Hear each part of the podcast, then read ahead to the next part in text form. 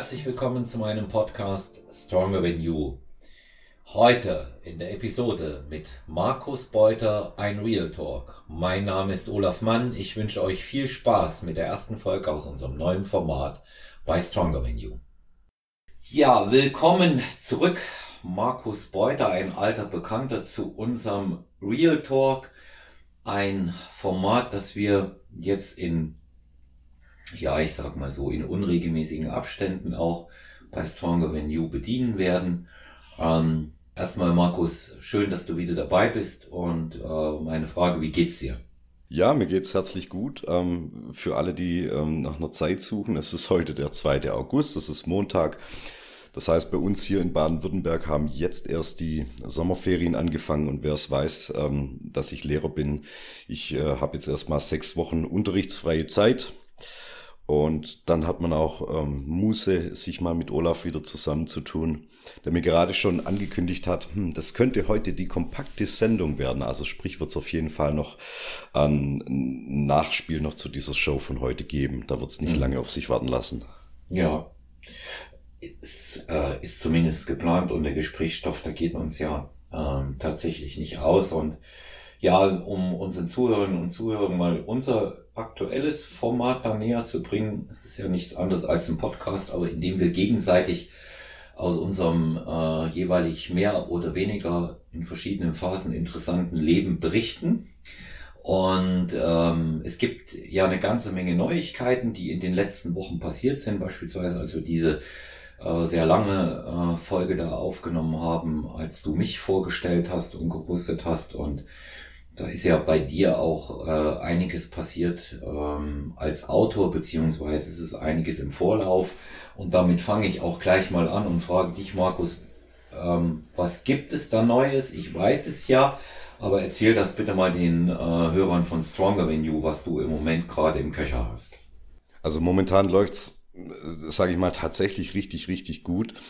Das läuft sogar so gut, dass äh, wer jetzt um dieses aktuelle Powerlifting-Training-Buch von mir weiß, ähm, das läuft momentan dementsprechend gut, dass ich mich da jetzt sogar eher um eine zweite Auflage, um eine aktualisierte und nochmal eine um ergänzte Auflage bemühen werde, bevor ich mich um ähm, das Bodybuilding-Äquivalent, was ich ja immer schon geplant hatte, dazu rausbringen wollte. Also sprich, selber, selber Aufbau mit, mit äh, klassischen Bodybuilding-Programmen, die man schon seit Jahr ein, Jahr aus kennt, aber endlich mal zusammengetragen, alles was es gibt, äh, High Intensity, Volume-Based, alles mal schön zusammengetragen, schön in der Synopsis mal dargelegt, ähm, was sind die, was sind die Charakteristiken, wie sind die periodisiert, für wen ist das geeignet?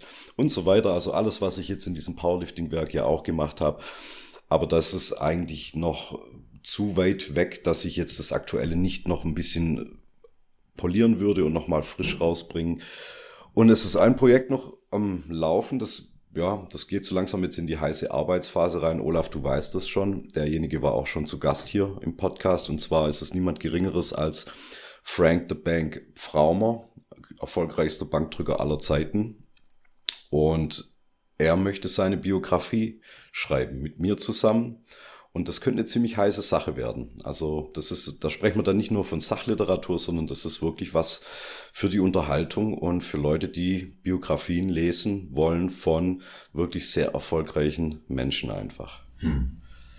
Ich muss dazu sagen, dass ähm, der äh, Frank Fraumer ja auch aus seiner Zeit, die ja nicht umsonst so Golden Era auch im Bodybuilding äh, bezeichnet wird, ähm, sehr, sehr viele der Protagonisten persönlich kannte und kennt, ja.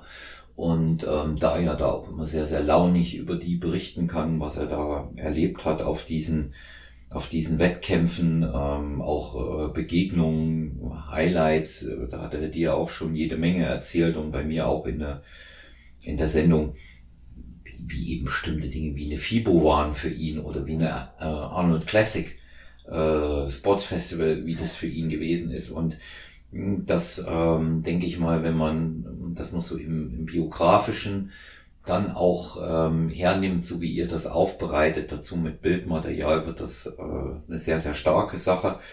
Ja, und er ist halt ein Typ, ja, er ist halt ein Typ und ähm, das ist schon jemand, äh, den man aus äh, der Zeit auf jeden Fall auch in einer Reihe mit den äh, großen äh, Bodybuildern und äh, Powerliftern, Kraftsportlern nennen muss. Er hat damals einfach in den 90ern, er hat zehn Jahre lang diesen Sport dominiert. Also er war ja ein Bench-Only-Guy. Er hat ja äh, nicht am kompletten Kraft-3-Kampf teilgenommen. Er war ja wirklich der Experte für die Bank und hatte ja damals in den 90ern dann einfach Zahlen geschoben ähm, in seiner 100 Kilo Klasse. Da musste man erstmal wieder so einen 160 Kilo US-Amerikaner hernehmen, um da vergleichsweise einen guten Wert dazu zu haben. Und ja, wie du sagst, er ist in der ganzen Welt rumgekommen. Der hat äh, mehrfache Weltrekorde. Er hat Weltmeistertitel in verschiedenen Verbänden, ähm, auch in verschiedenen Klassen, was das Equipment betrifft. Ja, Single Ply, Double Ply und so weiter. Die, die Freaks werden es wissen, was ich da damit meine. Aber das soll auch so geschrieben werden sein, dass das eigentlich auch jeden und seine Mutter interessieren könnte. Ich werde da mhm. keinen einzigen schnöden Trainingsplan oder Ernährungsplan oder sonst irgendwas reinbekommen. Das wird eine Biografie werden, die wird sehr emotional sein. Es gibt viel Emotionales aus seinem Leben zu berichten. Es ist eine Achterbahnfahrt, viele Höhen, viele Tiefen. Und das soll eine schöne runde Sache werden. Und ich denke einfach, wer sich für spezielle Leute interessiert, die in ihrer Nische mal auf einem ganz anderen Level waren, vor allem, dass man sich heute gar nicht mehr vorstellen kann. Ich meine, wer weiß das noch von heute, dass man in den 90er Jahren mit Bankdrücken im Fernsehgarten auftreten konnte. Das, äh, sowas findet ja heute gar nicht mehr statt. Also das ist auch für mich, der 83 geboren ist, ist es auch so nochmal zu, zurück ein Blick in eine Zeit, die kenne ich so gar nicht mehr. Das sind für mich noch Schnipsel aus äh, Magazinen. Als ich, ein, als ich ein kleiner Junge war, habe ich hier und damals noch was aufgeschnappt, aber das habe ich ja alles nicht mehr mitbekommen. Und diejenigen, die jetzt vielleicht schon so eher in Richtung deine Altersklasse ähm, äh, weiterschauen, für die wird es auch nochmal eine schöne Reise durch eine Erinnerung werden, wie das damals tatsächlich eigentlich alles so gelaufen ist. Ja, Zeiten, wo es noch Disco-Bankdrücken gab, Zeiten, wo man noch mit einem grellen ähm, Wrestling-Outfit auf so eine äh, Bankdrückbühne kommen konnte, wie, sich wie ein Rockstar abfeiern zu lassen, das gibt's heute gar nicht mehr. Und mhm. ja, das ist einfach dann halt die Story von Frank the Bank und ja, ich denke, die wird gut werden. Bin ich überzeugt davon, denn äh, wenn man das Powerlifting äh, Buch von dir gelesen hat, ähm, die wichtigsten ähm, Trainingsprogramme aller Zeiten, Powerlifting, die wichtigsten Trainingsprogramme aller Zeiten, werden ja auch drei Bücher hier bei uns verlost im Podcast und äh, dann, äh, dann weiß man auch, dass du das äh, sehr unterhaltsam schreibst. Das natürlich in deinem äh, Powerlifting-Buch waren die Programme mit dabei, das gehört zwangsläufig mit dazu. Eine Biografie enthält natürlich andere Elemente. Und ähm, ja, der, der äh, Frank hat ja auch sehr offen im Podcast hier berichtet, wie es ihm im Leben auch ergangen ist.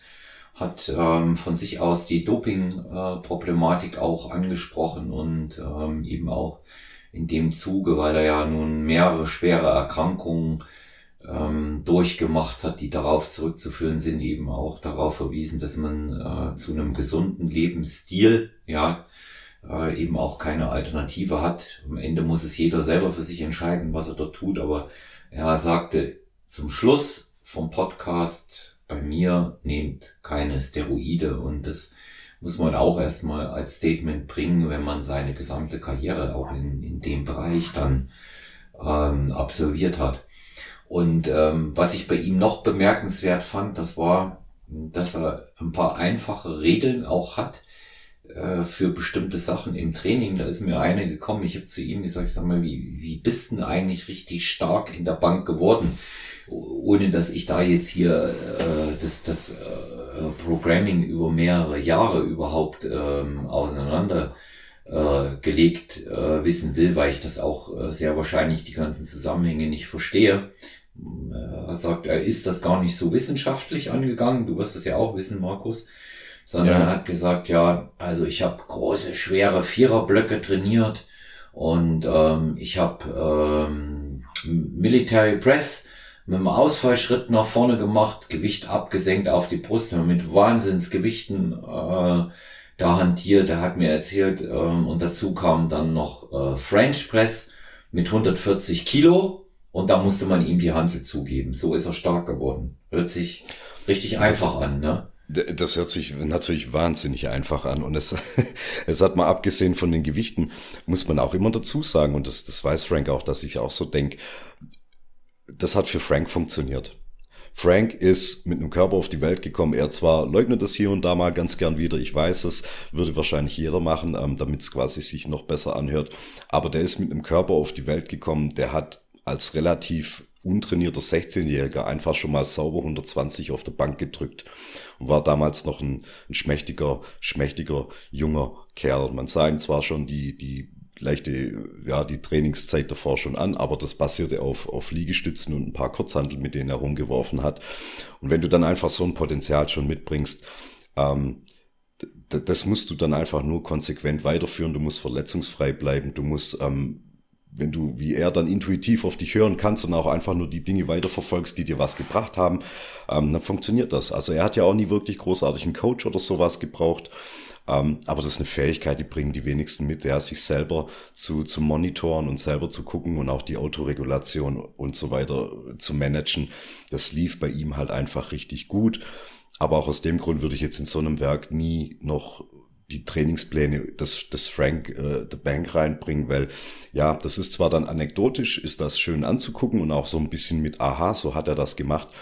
Aber das Risiko, dass da jemand einen Übertrag für sich und sein Bankdrücktraining sucht, das ist mir einfach zu groß. Also ähm, du würdest, du würdest bei den, bei den Welt, bei den, bei den Weltklasse-Leuten im, in der Leichtathletik oder so, du übernimmst auch nicht deren Sprintpläne oder Trainingsprotokolle. Ähm, das ist eine ausgetüftelte Sache, das ist individuell zugeschnitten braucht man nicht den Übertrag suchen. Man kann sich motivieren lassen. Ja, es ist gut und recht. Man sieht, der hat schwere Grundlagenarbeit geleistet. Das ist auch schön zu wissen. Aber ab da endet dann eigentlich ähm, der Vergleich mit dir zum Normalsterblichen, der immer noch an seinen 120 Kilo Bankdrücken arbeiten sucht, die Frank einfach schon mit 16 gewuppt hat. Ja, dann kommt ja natürlich noch ein anderer Faktor mit hinzu was viele immer nicht glauben, aber jeder Athlet, ganz gleich in welcher Sportart, und damit meine ich jetzt nicht äh, die Verwendung unerlaubter Substanzen, das haben wir kurz angeschnitten, das meine ich bewusst nicht damit, aber jeder Athlet, ganz gleich in welcher Sportart, hat auch sein kleines Geheimnis. Ob das jetzt äh, der Hochleistungs-Turbo-Athlet äh, ist in der Leichtathletik, wie er trainiert, ähm, der Radsportler, oder der Powerlifter. Jeder von uns hat das auch, was er, was er so im, im Training macht, von, was de facto vielleicht gar nicht mal so ein Mysterium ist. Das weißt du ja selber, Markus, aber von dem wir auch selber wissen, es funktioniert nur bei uns. Will ich es eigentlich weiter sagen oder vielleicht auch nicht? Das sind ja immer solche, solche Dinge, die dort noch eine, die dort noch eine gewisse Rolle spielen. Ja.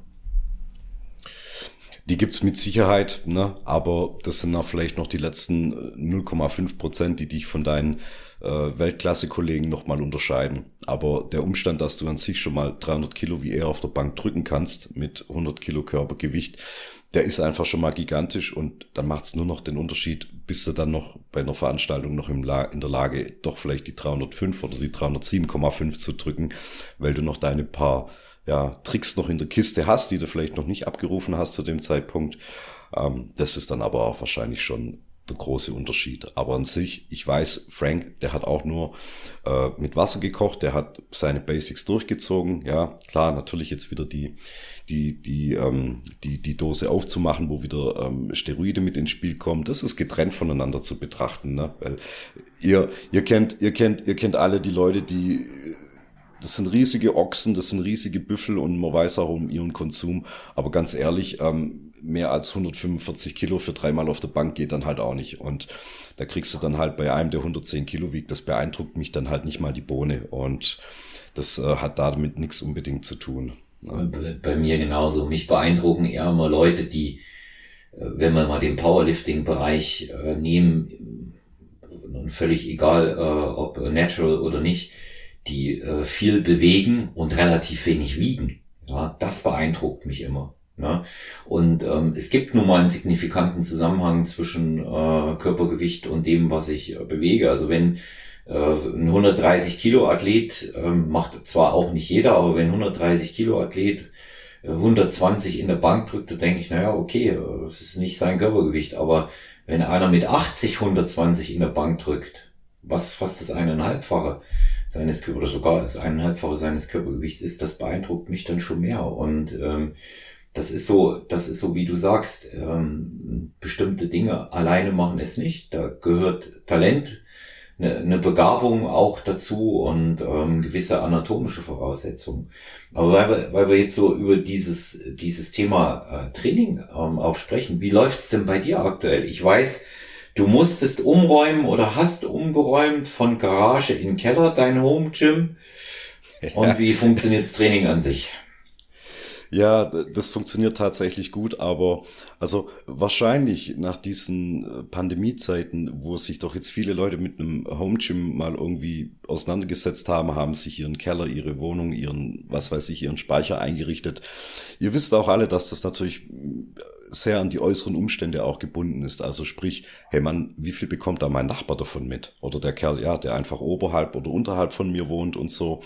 Es sind Faktoren, die mir jetzt auch nach zweieinhalb Jahren Garage hier auf die Füße gefallen sind. Na, da war es auch eine, eine äh, ungünstige Konstellation mit meinem Nachbar, der über meiner Trainingsgarage wohnt. Ja, er sei hiermit auch mal anonym gegrüßt. Und ich bin jetzt raus aus der Garage, ähm, bin in den Keller unserer Wohnung gezogen. Da ist jetzt das schwere Equipment drin, also sprich das Power Rack, die, die Langhandeln, die schweren Kurzhandeln und so weiter. Also alles das, was ein bisschen mehr nach ähm, ähm, Dämmschutzboden verlangt und einfach ein bisschen von der Sicherheitslage her auch gut abgedeckt sein muss. Und die bisschen leichteren Gerätschaften wie Kabelturm, äh, äh, die GHD, ähm, das, das, ähm, das äh, ähm, Luftwiderstand-Bike, das ist jetzt alles im Büro. Das heißt, das ist so hingegen gesplittet. Das schwere Training findet jetzt im Keller statt und dann noch so der ein bisschen leicht, leichtere Assistance-Kram, der findet dann in meinem Büro statt, wo ich zum Glück auch genug Platz habe und ja, rein optisch, es sieht natürlich gut aus. Ne? Du sitzt hier an deinem, an deinem Büroschreibtisch und im Hintergrund hast du da diese Armada an Gewichten stehen.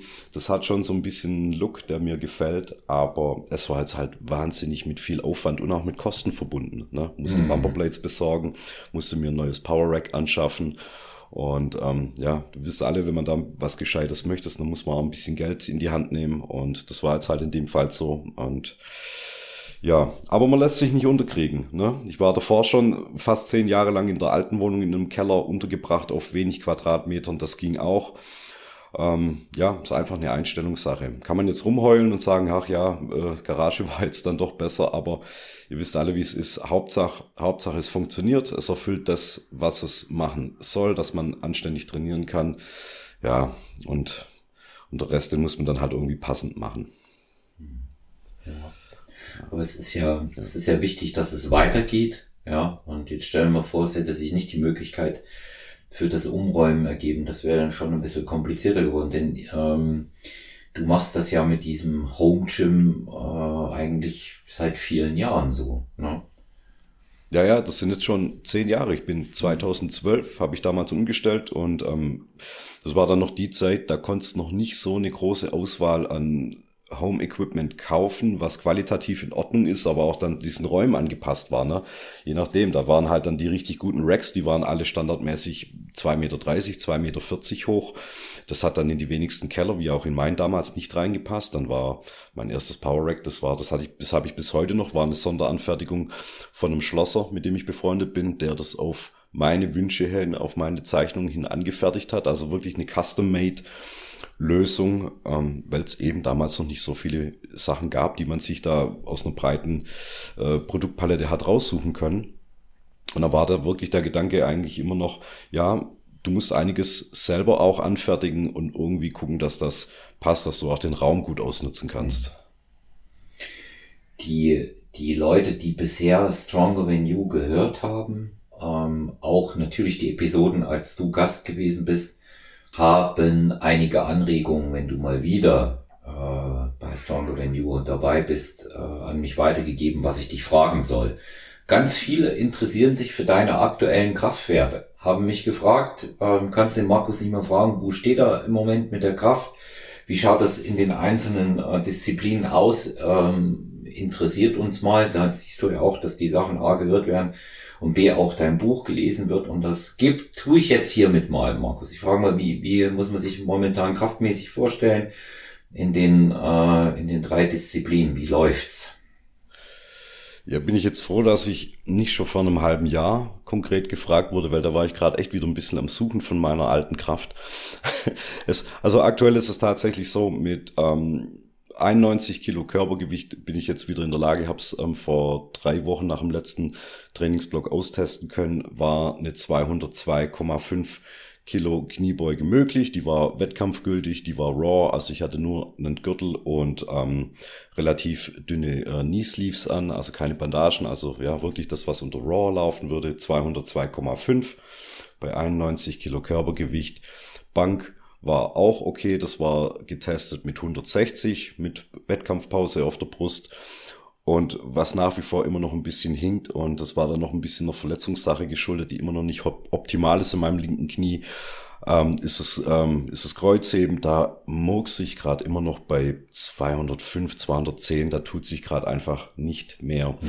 Im Sumo-Stil ähm, ist es okay, da macht das Knie keine Faxen, aber da ist es halt technisch einfach viel anspruchsvoller als im, im Conventional-Heben wohingehend Conventional heben, da habe ich einfach mit meinem langen Oberkörper und mit meinen kurzen Armen denkbar schlechte Voraussetzungen. Da habe ich auch nie mehr als 225 geschafft.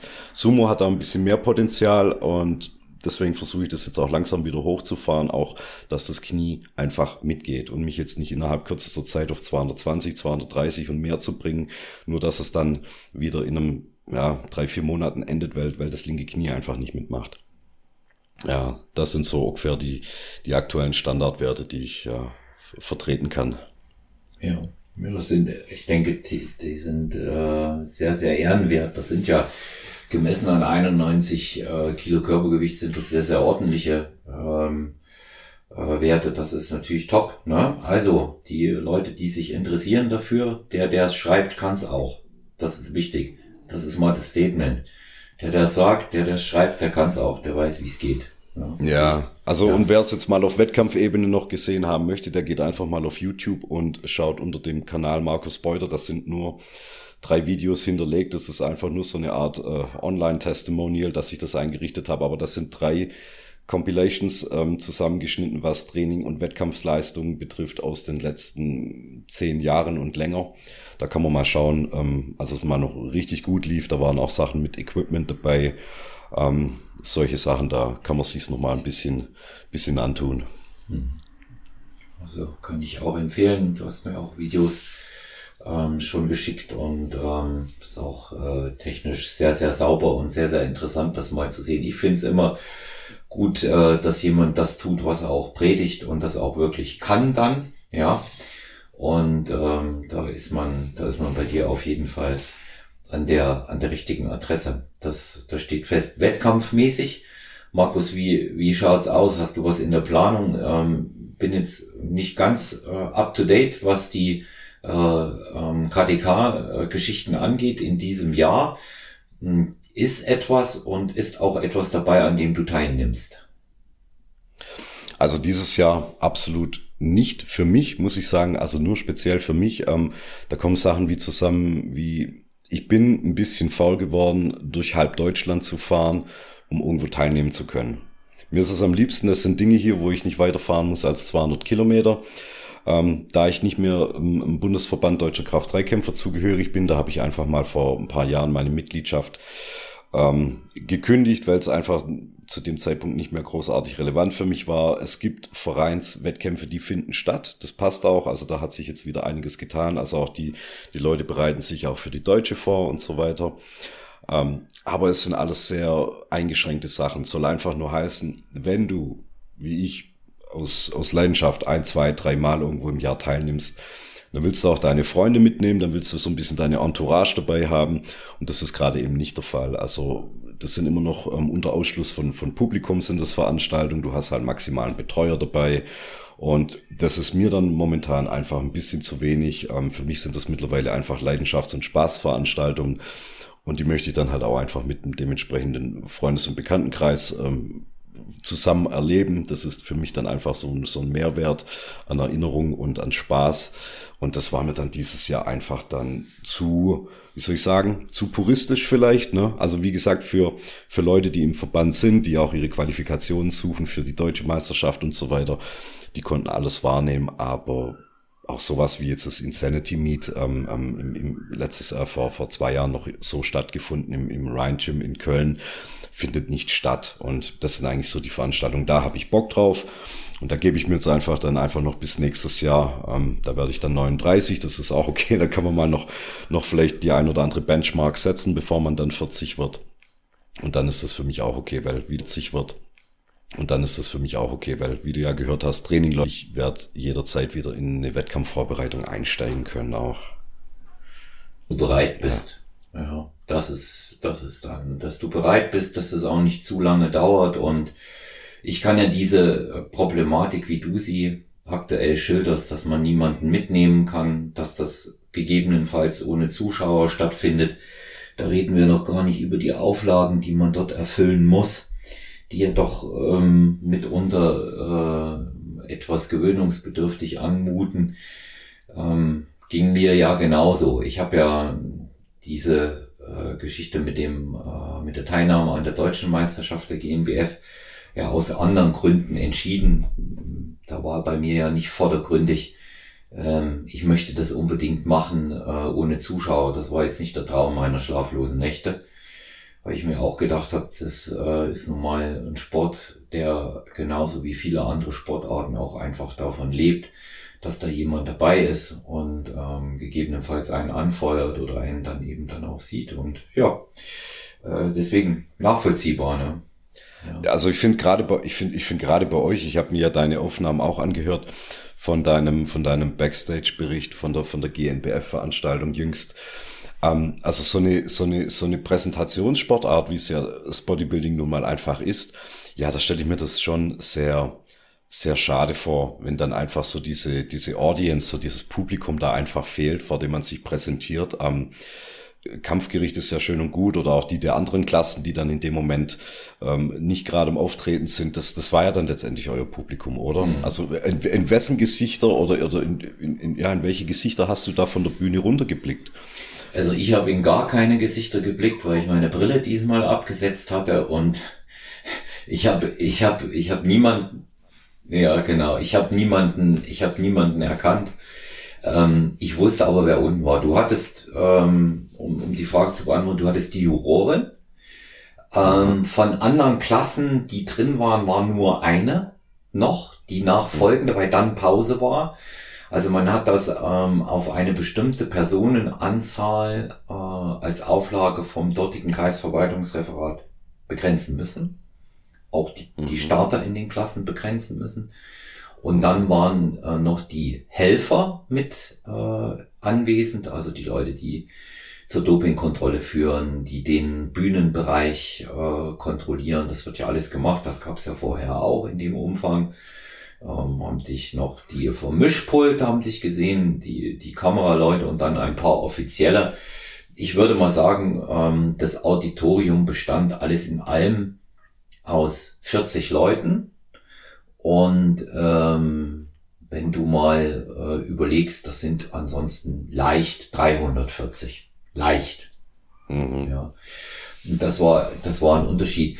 Ich muss sagen, Nichtsdestotrotz war die Stimmung wirklich gut.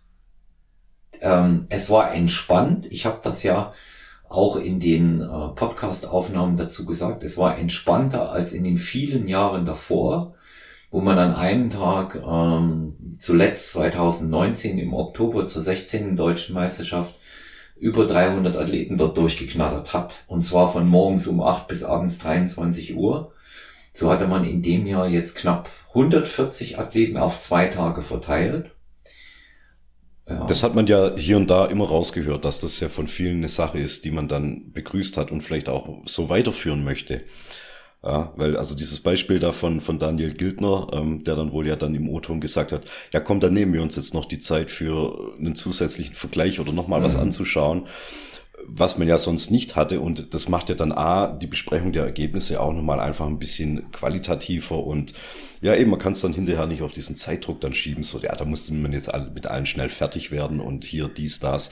Nö, ist ja eigentlich eine, ja, qualitative Verbesserung. Hm. Also von, von äh, zwei Leuten, die im äh, Orga-Team waren, Tobi Rehagel, den du auch kennst, und ja. Ähm, David Isaac, der auch schon äh, Gast hier gewesen ist, äh, der über sein Separation-Video berichtet hat, ähm, die haben beide gesagt, es ist noch nie so viel verglichen worden. Ja, ich kann es ja nur von meiner Klasse beurteilen. Äh, ich kann es nur beurteilen, wie lange wir auf der Bühne waren. Sagen Sie, die, die maximale Verweildauer war mit ein bisschen Glück 1,10. Und ähm, diesmal war es so lange, dass es schon richtig anstrengend geworden ist, die ganze Zeit ohne Spannung da oben zu stehen. Hat dann angefangen, irgendwann auch mein Rücken zu krampfen.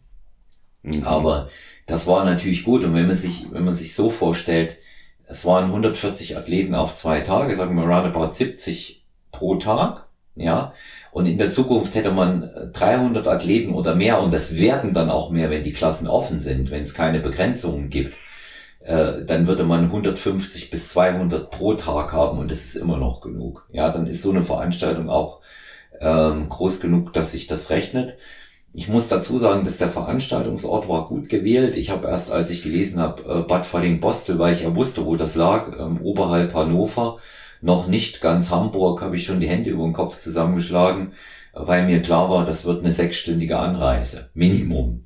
Ja, und ähm, aber trotzdem war das ein ganz schnuckliger Veranstaltungsort, lag auf so einer kleinen Anhöhe äh, mit Parkplatz eigentlich auch äh, so recht gut, dass man diese Corona-Bestimmungen, ähm, die, die Hygienevorschriften umsetzen konnte, optimal.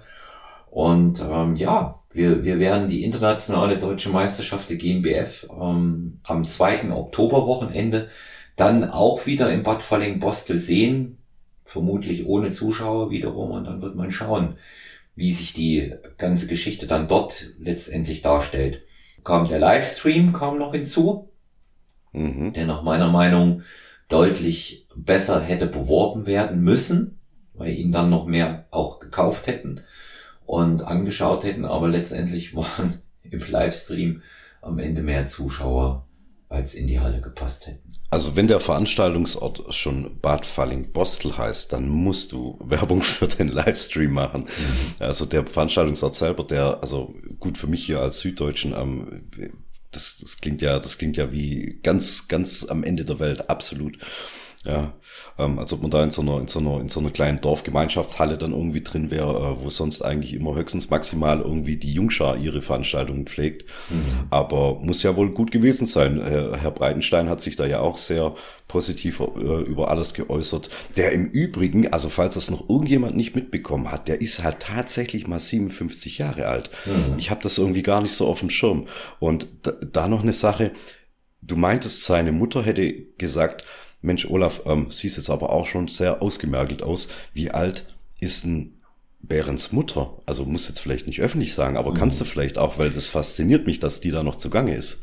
Also ich, äh, ich denke, ich habe sie natürlich nicht gefragt als Gentleman, äh, ja, aber ich, ich denke mal, die ist so, die ist auch so sicherlich um die 80, ja.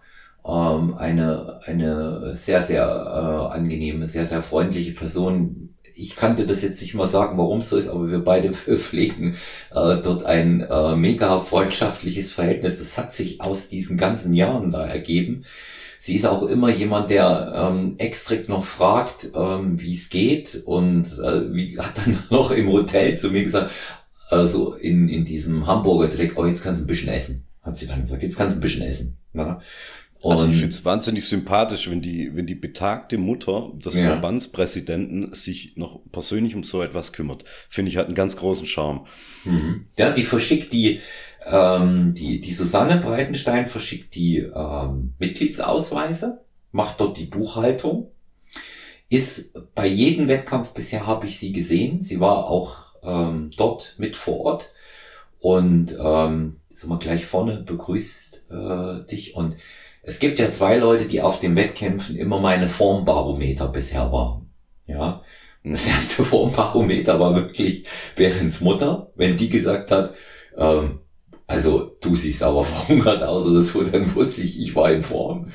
Und ähm, ein gutes Formbarometer ist interessanterweise auch der Michael Jablonski von GQS, der, der Dopingbeauftragte, der bei den Wettkämpfen die Tests macht und akkreditiert und der das ist ja immer beim Einwiegen auch mit und kontrolliert da schon mal die Athleten mit vor. Ja, das ist nicht so, dass sie nur auf der Bühne kontrollieren, immer vorab solche Sachen. Und ähm, wenn der sagt, Form passt, dann kannst du auch davon ausgehen, dass die Form passt.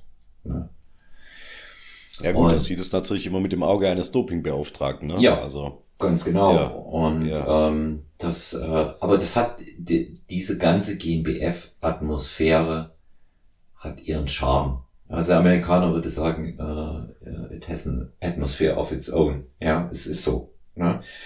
Das ist schon, das ist schon sehr speziell.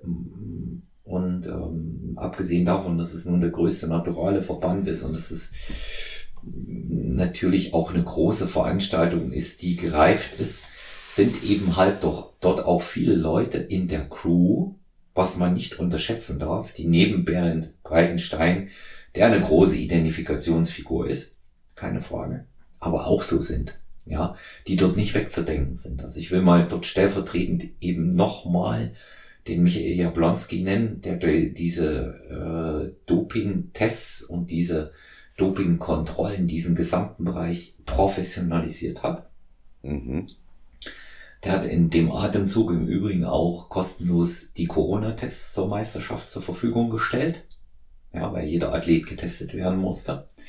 Da extra ein Zelt aufgebaut. Wer absolut aus der Orga überhaupt nicht wegzudenken ist, wie viele andere, aber den muss man einfach mal nennen, weil er hier in dem Fall auch das gesamte Hygienekonzept auf die Beine gestellt hat. Das ist Thomas Keller. Ähm, ein lieber Freund von mir auch und Thomas, der von hier aus gegrüßt sei, ich weiß es, du bist mir noch das Sockenfoto schuldig. Ähm, der weiß dann schon, um was es geht. Und ähm, Hat das ähm, irgendwas mit deinen mit deinen Fischslippern zu tun, mit deinen Neongrün? Nee, damit hat's nichts zu tun. Damit hat's nichts zu tun. Aber äh, wenn sobald ich dieses dieses Sockenfoto habe, sage ich mal was dazu. Und äh, die Fischslipper, die waren ja auch bewusst gewählt an dem an dem Tag. Ja, das hoffe ich doch, weil wenn das schon Standard ist, ohne das zu kommentieren, dann verstehe ich die Welt nicht mehr. Ja. Na, wenn das einfach durchgewunken wird, weil die waren einfach zu skurril. Ja, ja, ja, also ich äh, war an dem Tag tatsächlich auch der Einzige, der solche hässlichen Scheißdinge anhatte.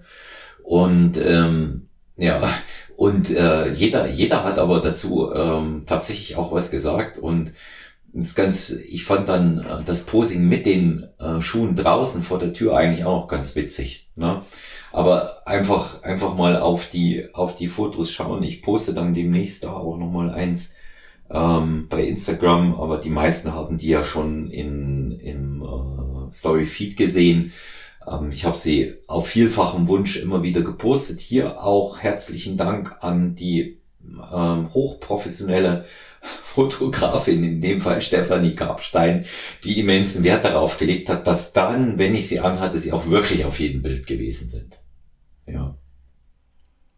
Ja, und wo wir es doch jetzt so schön vom äh, Bodybuilding haben, ähm, oben auf der Bühne, also ihr seht ja fantastisch aus, aber sind wir mal ehrlich, ihr könnt nichts mehr in dem Moment. Also weder, weder Faustkampf noch eine Bankdrück-Challenge, ihr werdet dazu nichts mehr zu gebrauchen, ihr Jungs da, ne? Hat jetzt auch nichts mit eurer Altersklasse zu tun. Da kannst du jetzt die, die Anfang 20 Leute nehmen oder die Ü50 Leute. Ähm, ihr seht am besten aus, aber ihr seid in eurem schwächsten Moment eigentlich. Also ich sag, ich sag mal so, als ich oben war, fast, fast genau hast du es formuliert, als ich oben war, war der physisch schwächste Moment schon zwei Tage her, aber stark mhm. war ich auch nicht. Ich war weit davon entfernt, stark zu sein.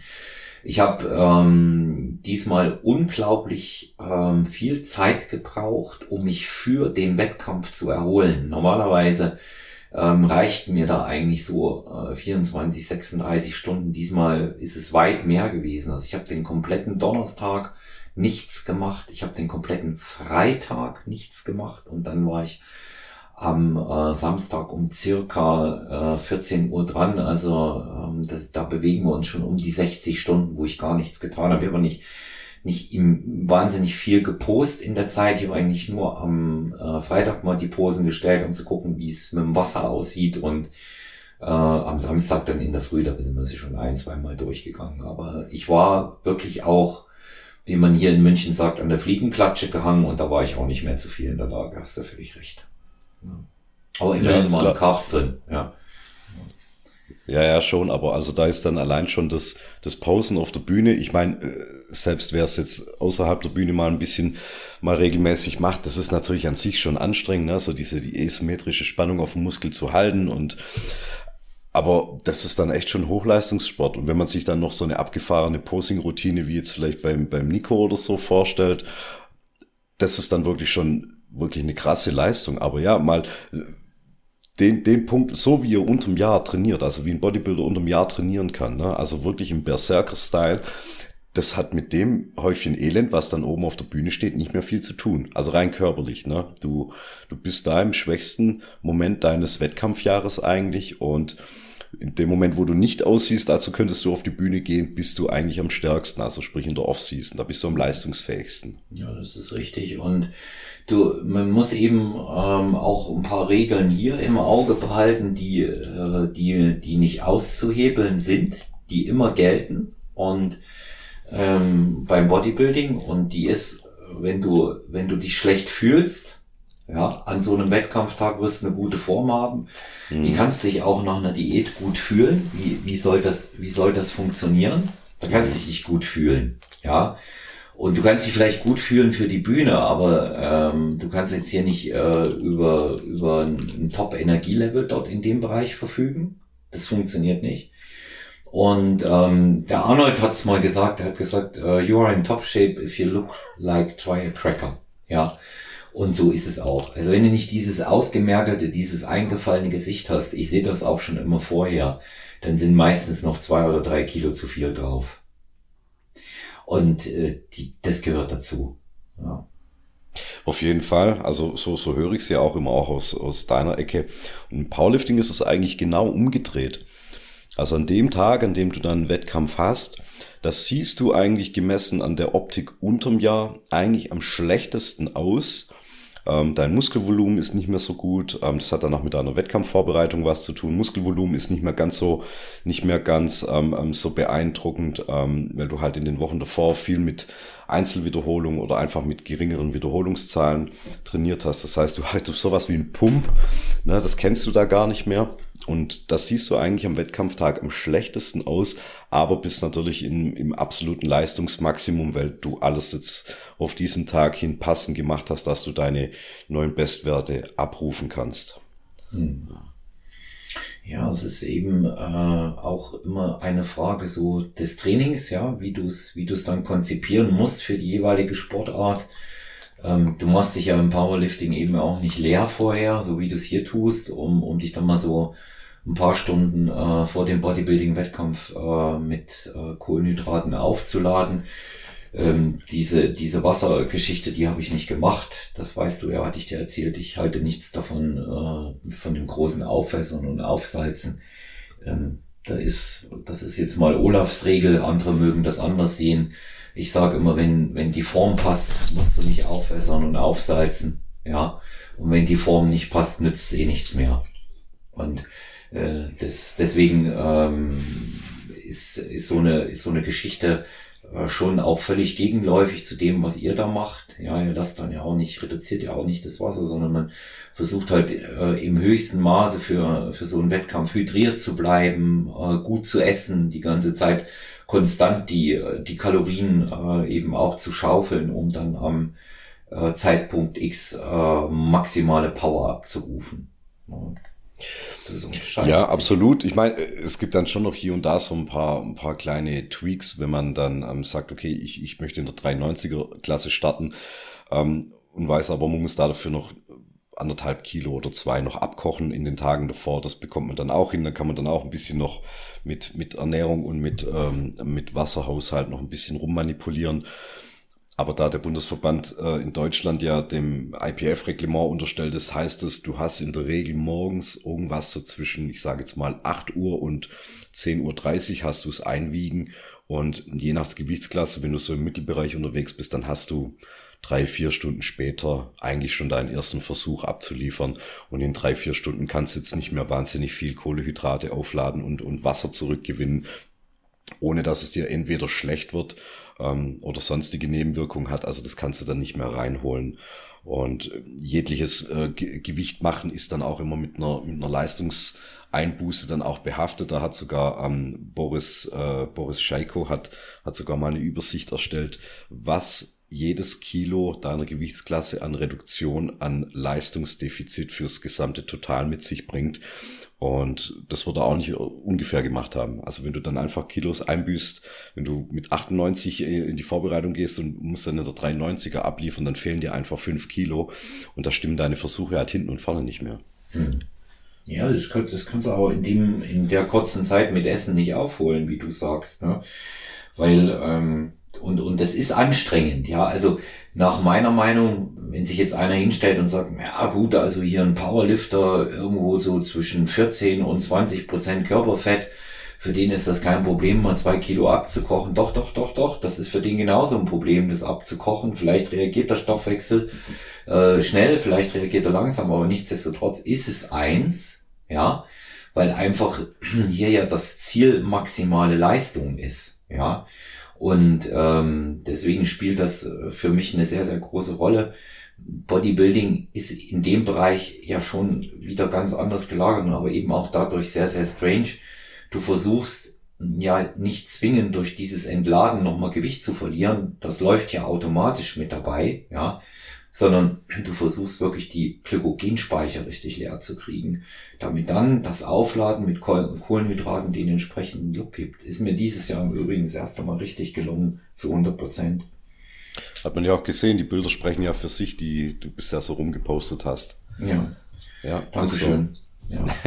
ja. Und äh, ich, ja. weiß, ich weiß, ich weiß auch nicht, ob ich das so noch mal, ob ich das so noch mal on point hinkriegen würde. Ja, kann ich gar nicht sagen, weil wenn du, wenn du mich jetzt fragst, ja, Olaf, was hast du da anders gemacht? Wie hast du das? Du dir nur das sagen, Markus, was wir schon auch hatten, als wir uns privat unterhalten haben.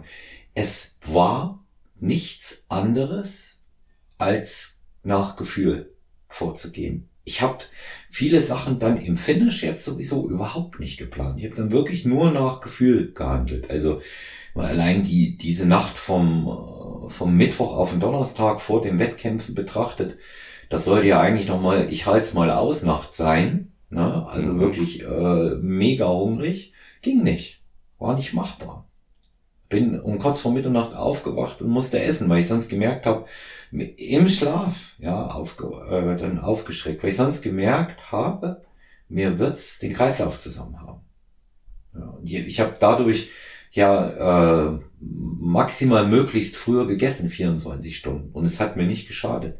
Es hat mir eher genützt, das, das Ganze etwas langsamer zu machen und dann ähm, am Donnerstag auch nochmal langsam und am Freitag massiv drauf zu gehen. Und dann eben auch noch dieser zusätzliche Tag Pause, weil ich ja nun angefangen habe zu laden, war mir klar, jetzt, wenn du jetzt trainierst, ähm, verpufft das mit den Carbs, ja, dann hast du das Wasser wieder drin, ja. Und ähm, das hat, das hat tatsächlich ähm, perfekt funktioniert. Auch äh, für, für die Leute, die äh, immer wieder sagen, ja, da muss ich das noch nehmen und ich brauche noch den, äh, das Pump-Sub und dann muss noch Citrullin-Malat und äh, AKG rein oder eben reines Arginin und dann noch darüber philosophieren, ob man nicht den Booster noch nimmt. Ich habe überhaupt nichts genommen vom Wettkampf. Gar nichts. Nix. Nix von diesen Pumpsachen, überhaupt nichts, null. War nichts dabei.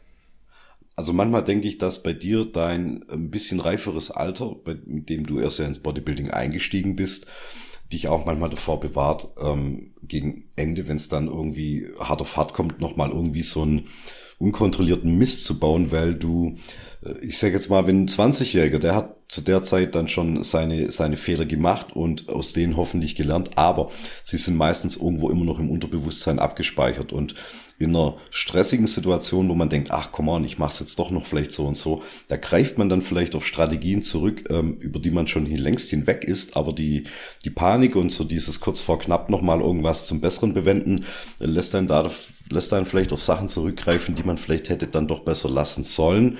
Und in so einem gereiften Verstand wie bei dir, der dann jetzt nicht auf seine äh, Faxen aus den 20ern zurückgreifen muss, sondern aus den 40ern, wo es dann eigentlich schon einigermaßen kontrolliert vonstatten ging, bewahrt dich da vielleicht auch davor. Was jetzt nicht grundsätzlich heißen soll, ähm, langes Nachdenken schützt nicht vor schlechten Entscheidungen, aber es reduziert zumindest mal das Risiko. Ja, über, überhaupt nicht, überhaupt nicht. Und ähm, ich meine, äh, beim Bodybuilding bewährt sich ja ab und an auch mal die These, äh, manchmal trifft man die falsche Entscheidung und landet im richtigen Ergebnis. Das gibt es auch, ja. Also rein nominell war es die falsche Entscheidung, um Mittwoch Mitternacht zu essen. Kohlenhydrate. Ja, aber das Ergebnis war dafür das Richtige. Und diese ganzen Experimente, die du angesprochen hast, das kann, äh, glaube ich, schon auch, dass was mit dem Alter zu tun hat. Aber es, ja, du nennst es ja ganz oft, hast du schon ein paar Mal gesagt, so, so altersweise zu sein. Ich sage jetzt mal ja und so Vernunft, weil ich so folgendes. Ich liege im Bett, Markus, okay? Und der Puls ist gefühlt 200, was er nicht ist, aber er ist es, weil mein Herz schlägt, weil es arbeitet wie verrückt.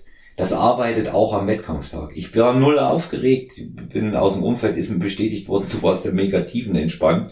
War auch so, aber trotzdem arbeitet dein Körper. Warum arbeitet der? Weil du dehydriert bist. Und wenn du dehydriert bist und Wasser raus ist, schlägt der Puls nochmal schneller. Das ist nun mal einfach so. Ach so, und dann mache ich folgendes.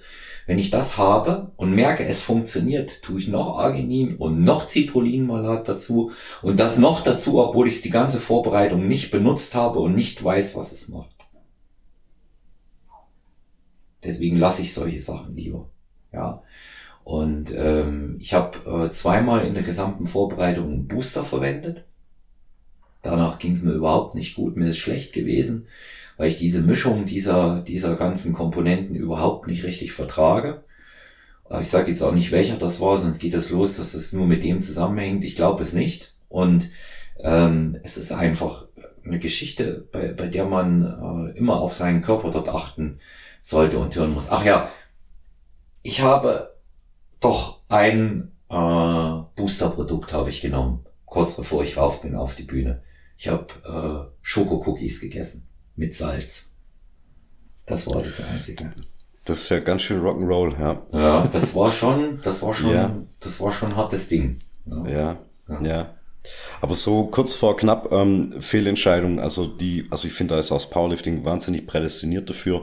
Ne? Also da hat man sich dann vorbereitet, hat, also in der Vorbereitung hat man immer einen geregelten Ablauf. Da ist Schlaf, Ernährung, Trainingspraxis und so weiter ist immer das Gleiche, also auch furchtbar stupide einfach, aber das funktioniert halt einfach. Und dann, dann ist Wettkampftag so. Dann musste ich gucken, dass ich noch ein, zwei Kilo leichter bin, um in die 93er zu kommen oder in welche Klasse auch immer. So, und dann hat man ja mitbekommen, oh, danach muss man schnell wieder aufladen. Hey, was ich dann selber schon den Fehler gemacht habe oder es dann auch bei anderen sehe, dann wird dann danach noch geschwind so eine 1,5 Liter äh, Cola-Flasche vernichtet und noch das an Süßzeug und das noch mit salzig, ja, dass der Körper möglichst wieder viel äh, zurückgewinnt in kurzer Zeit. Nur mit dem Ergebnis, dass, dass es dir dann die, danach die ganze Zeit nicht mehr gut ist. Also du hast ja latent immer das Gefühl, entweder ich muss jetzt auf, auf Toilette, weil ich zu viel in kurzer Zeit getrunken habe, oder mir wird übel. Ja, ich habe schon Sorge, dass ich beim, beim, beim Kniebeugen aufwärmen eigentlich mich schon übergeben muss, weil einfach dieser abdominale Druck dann auch durch den Gürtel mir einfach das ganze Zeug wieder nach oben rausschiebt.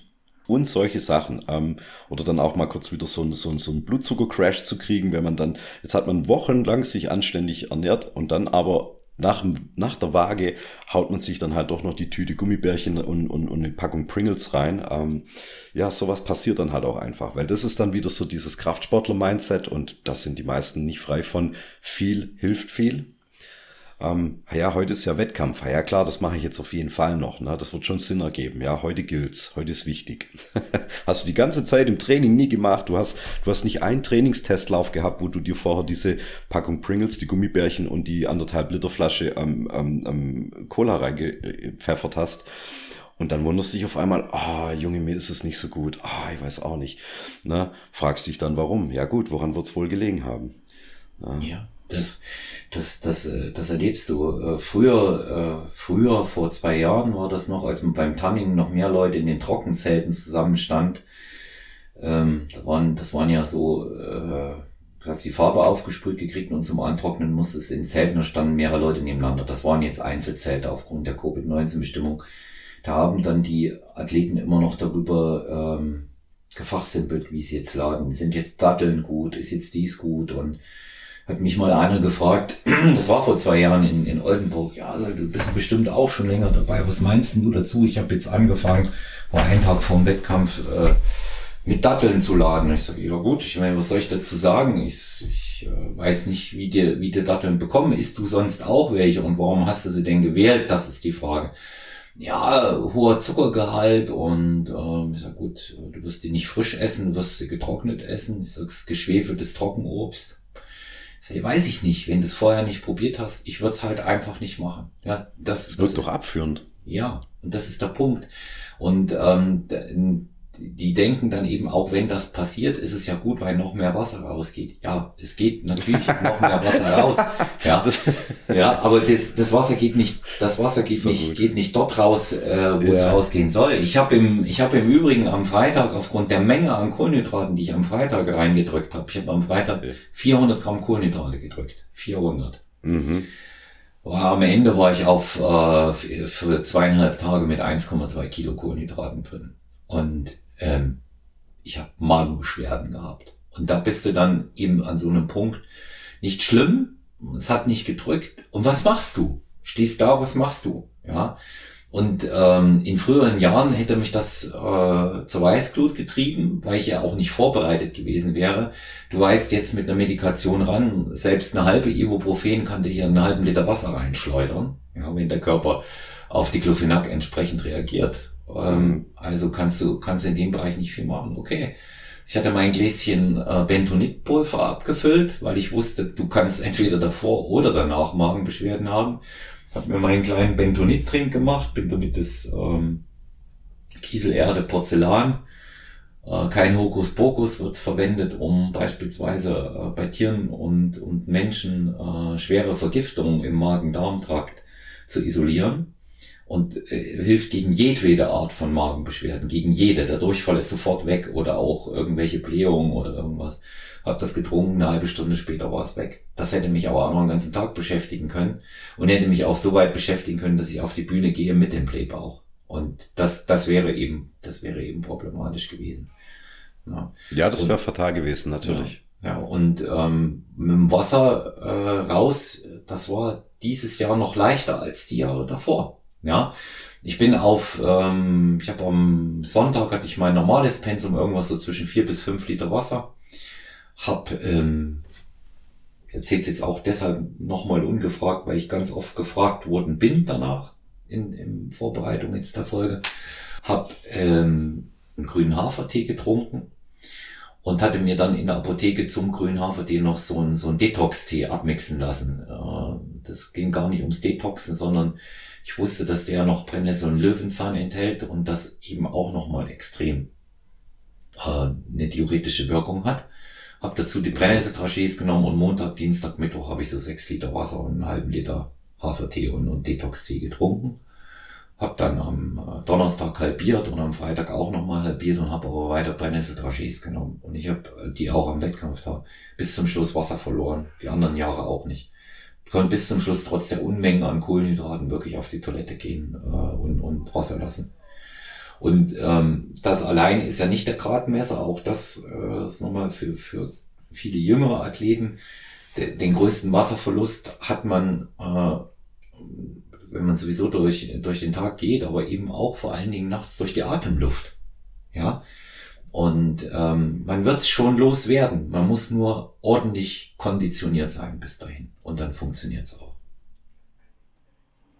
Ist es dir dann eigentlich gegen Ende hin dann immer ständig kalt? Ich weiß es von einem Freund auch im, im Natural Bodybuilding, der auch gemeint hat, du, mir ist es dann eigentlich nur noch, also je weiter der Körperfettgehalt runtergeht und dann auch so vor dem Wettkampf Stoffwechsel nicht mehr ganz so, ähm, mich friert's ständig und ähm, ja, ist eigentlich kein, kein verfrorener Mensch. Äh, nee, kann ich nicht sagen. Ich hatte mal die Tage davor ein, zweimal gefroren. Ähm, nee, kann, kann ich, kann ich tatsächlich nicht sagen. Ich habe so ein, so dieses Kältegefühl ähm, nicht gehabt. Ähm, ich weiß, weiß tatsächlich auch nicht warum. Ähm, war, war normal auch gekleidet mir keine dicken Sachen da groß angezogen. Mich schon mal allein deshalb nicht, wenn freitags die Farbe drauf ist und du schwitzt dann darunter, ist es sowieso weg. Ja, Schweiß ist der beste, äh, das beste Lösungsmittel für das Tanning-Material. Ja. Mhm. Und was ist da? Ja, entschuldige. Ja, und deswegen, mir war, nee, einmal oder zweimal habe ich es gehabt, dass mir kalt war. Was ist ein Wettkampf-Bodybuilder am liebsten gleich nach dem Wettkampf? Also wenn er jetzt nicht noch Folgetermine hat oder wenn, wenn es ihm jetzt mehr oder weniger egal sein kann, was gönnt man sich da? Oder was weißt du auch so von anderen? Weil ich meine, das ist ja eine Sache, da würde ich mir, glaube schon mehrere Wochen im Vorfeld einen Kopf drüber machen. Das wäre, glaube immer so meine Beschäftigung. Mann, was esse ich an dem Tag nach, nach der Bühne? Was werde ich mir gönnen? Und würde mir das dann, glaube geistig schon so zurechtlegen, wie so ein, ja, so ein absoluten Event. Erst dies, dann jenes und so weiter. Ähm, und würde wahrscheinlich nicht mal die Hälfte davon gegessen bekommen, weil es mir dann schon vorzeitig schlecht geworden ist. Aber wie läuft das? Also in den in den früheren Jahren habe ich mir tatsächlich eine Liste gemacht, was ich essen will. Aber das ist in den in den letzten Jahren ist das immer weniger geworden. Da hatte ich gar keine Liste mehr. Ich hatte natürlich durch das süße Laden unglaublich Bock auf was Herzhaftes. Das habe ich dann auch. Ah, dann lieber lieber Schnitzel als ähm, Kekse. Ja. Genau. Ich hatte dann abends aber echt ein simples Mahl. Ich hatte abends, mhm. habe ich mir mal äh, ein Insalata Caprese als Vorspeise äh, kommen lassen und dann hatte ich ein Rumsteak mit Rosmarinkartoffeln. Und ich habe äh, direkt nach dem Wettkampf habe ich ein Eis gegessen. Aber das war, weil wir vorbeigegangen sind und das hat mich angelacht, das Schokoeis. Das sah irgendwie gut aus und ich hatte so einen Kaffeedusch dazu. Da war ein Italiener in der Nähe, sind wir vorbei. Die haben das tolle italienische Eisdiele dort in Bad Verlingposte. Da habe ich gedacht, komm her damit und ähm, dann sage ich, ich nehme aber die kleine Version, dann brachte die mit den kleinen Eisbechern, habe ich gedacht, Mensch, wie hätten der große jetzt ausgesehen? Das war ja schon gefühlt ein Kilo Eis. Ich hätte gar nicht mehr so den, den Bock auf solche Sachen, Markus, so, so Unmengen davon zu essen. Das war runter vom Schirm. Das war runter vom Schirm. Nächste Frühstück war mal, da war mal Lust einfach auf ein paar Semmeln, mhm. was ich sonst eigentlich auch nicht mache. Aber da hatte ich mal Bock drauf. Ähm, aber auch nicht Süßes mehr, eher herzhaft. Auch dann äh, auf der Rückfahrt äh, im Zug, also äh, dieser, dieser Süßhieber, der war durch Heidelbeer Marmelade auf äh, Mais und Reiswaffeln und ein paar Cookies und Eiweißriegeln mehr als gedeckt.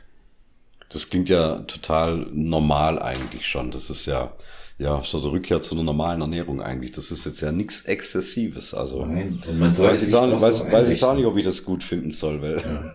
Aber es ist besser, wenn du es wenn du so hinkriegst, ja. Ja, wahrscheinlich, wahrscheinlich, ja. weil wann ist dann wieder der Punkt erreicht, wo du sagst, ach komm, heute gönne ich mir jetzt noch so einen Binge-Eating-Tag, ja, und dann hängst du auf einmal so bei Tag neun und, und findest dann den Absprung nicht mehr zu, okay, jetzt sollte ich mal wieder kontrolliert in, sage ich mal, meine normale Off-Season-Ernährung ja. gehen und hier nicht den, äh, den äh, Essgestörten irgendwie hier äh, meme, ne? Ja, und das sind dann aber eben auch genau die Leute, die da nicht die Reißleine ziehen können, die dann in die Instagram-Kamera reinweinen und sagen, wie sehr sie gelitten haben. Ja, wie, an, ja. wie anstrengend das ist, dass sie jetzt 10 Kilo zugenommen haben. Ja, wenn du 10 Kilo nach dem Wettkampf zunimmst in zwei Wochen, dann hast du auch für 10 Kilo gegessen dann versuch doch das, was du an Disziplin in der Diät aufgebracht hast, zumindest zu 50 Prozent mit rüberzunehmen und ab Tag zweimal Nein zu sagen zu irgendwas, was dir deine Augen sagen. Ja, das ist doch dasselbe Thema, was wir schon seit Jahrzehnten haben. Massephase ist für viele Leute schlicht und ergreifend die Ausrede, allen Scheiß in sich reinzustopfen, der nur irgendwie geht. Ne? Ich muss Masse haben. Ja? Anstatt, anstatt vernünftig zu essen. Und denen wird ja natürlich auch noch durch diverse äh, Medien und, und Protagonisten von früher, die riesig geworden sind, ähm, da auch noch recht gegeben. Und so ist es eigentlich auch nach der Wettkampfdiät. Du wirst weniger leiden, wenn du dich schneller disziplinierst. Und mein Gewicht ist, ich hatte beim Einwiegen 79,9. Äh, auf der Bühne wäre ich um einiges schwerer gewesen sein. Und ich habe heute Morgen hatte ich 82. Okay, gut. Ja. Und ich kann jetzt nicht sagen, dass ich weiter gehungert habe. Da war schon immer mal auch so, ein, äh, so eine Mahlzeit dabei, wo ich mir was gegönnt habe. Ja. Und äh, insofern ein bisschen Zusammenriss und dann funktioniert das auch.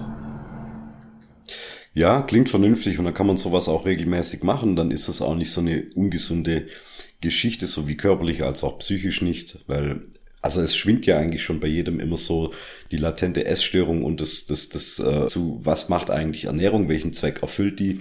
Und sie kriegen es einfach dann ähm, sowohl sozial als auch einfach so rein mental von ihrem Kopf her gar nicht mehr verarbeitet. Wie du sagst, eine, eine Off-Season wird dann dazu genutzt, alles in sich reinzustopfen, ähm, weil es da auch Unterschiede geben kann oder sollte. Ja, aber es ist dann, glaube ich, immer so, man, das eine Extrem wird vom anderen Extrem abgelöst. man kann dann gar nicht mehr den Weg in der Mitte gehen. Also entweder nur Exzess in der, in der Off-Season, dann wieder in einer ultra hart disziplinierten äh, Vorbereitungsphase, die dann auch unnötig lange ist, eben um diese schlechte Off-Season wieder irgendwie auszugleichen. Und deswegen auch meine Frage, was ist dann nach dem Wettkampf? Weil da würde ich gefühlt sagen, kollabiert es dann einfach und dann geht der Exzess erstmal tagelang los. Also man wohnt dann gefühlt im McDonalds eigentlich. Und ja, so sollte es eigentlich nicht sein und vielleicht auch nicht die gesündeste Art und Weise, so einen Sport zu betreiben. Nee. Ich denke auch, dass dann die Probleme größer äh, werden, die man hinterher hat, auch wieder äh, in den normalen Alltag reinzufinden. Ja, du hast gesagt, gefühlt im McDonalds wohnen. So geht's vielen, da gebe ich dir recht. Ich bin auch immer wieder erschrocken über diese Bilder, ähm, die ich dann sehe, wenn Leute nach dem Wettkampf noch mit der braunen Farbe im Gesicht und auf dem Körper da bei äh, diversen Fastfood-Ketten einreiten und ähm, sich äh, gefühlt Tonnen davon reinstopfen. Ich halte davon überhaupt nichts, nicht weil äh, man das nicht mal machen kann. Ähm, es ist nur ungesund. Wir wissen alle, dass das Food nichts taugt. Warum esse ich das in der Diät nicht und esse es dann plötzlich hinterher in rauen Mengen? Was ist das auch mit dem Eskalieren beschrieben? Also für mich sind diese Sachen dann auch zumindestens äh, in, in der Form überhaupt nicht mehr nachvollziehbar.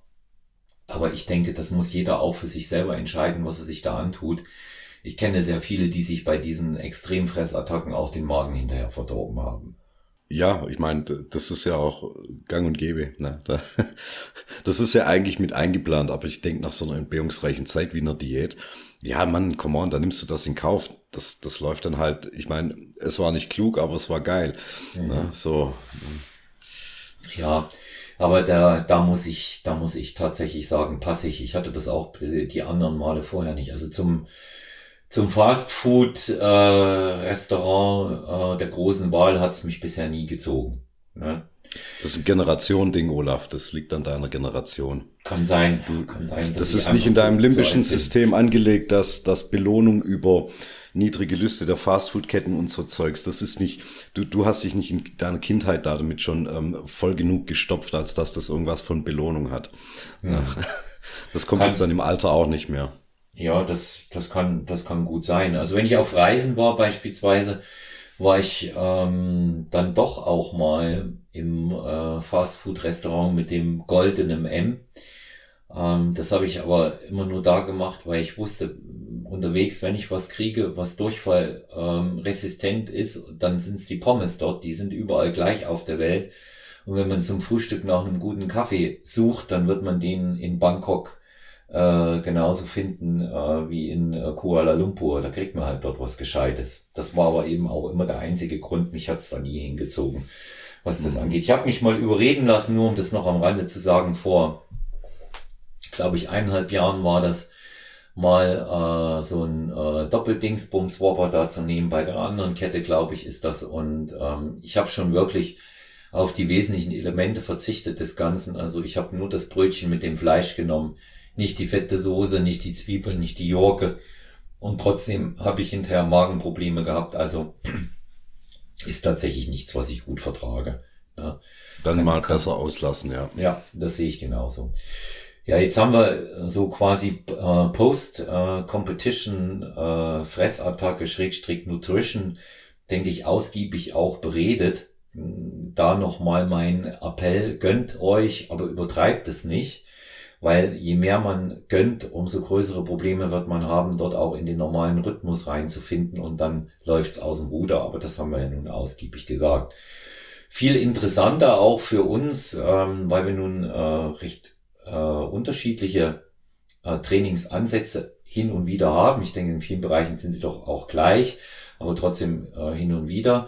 Ähm, wie ist denn äh, beispielsweise haben das gesprochen über die Form, über das Muskelvolumen im Powerlifting.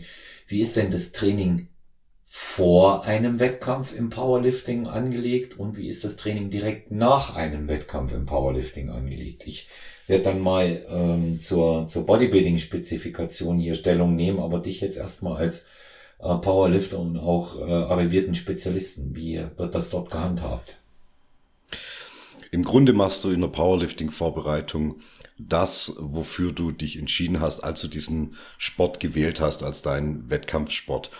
Du wirfst in der letzten, also sagen wir mal, der letzte Block, also wirklich so dieser Peking-Block äh, oder, oder Spezifikation, nennst wie man möchte, da gibt's ganzen Haufen fancy Ausdrücke dafür.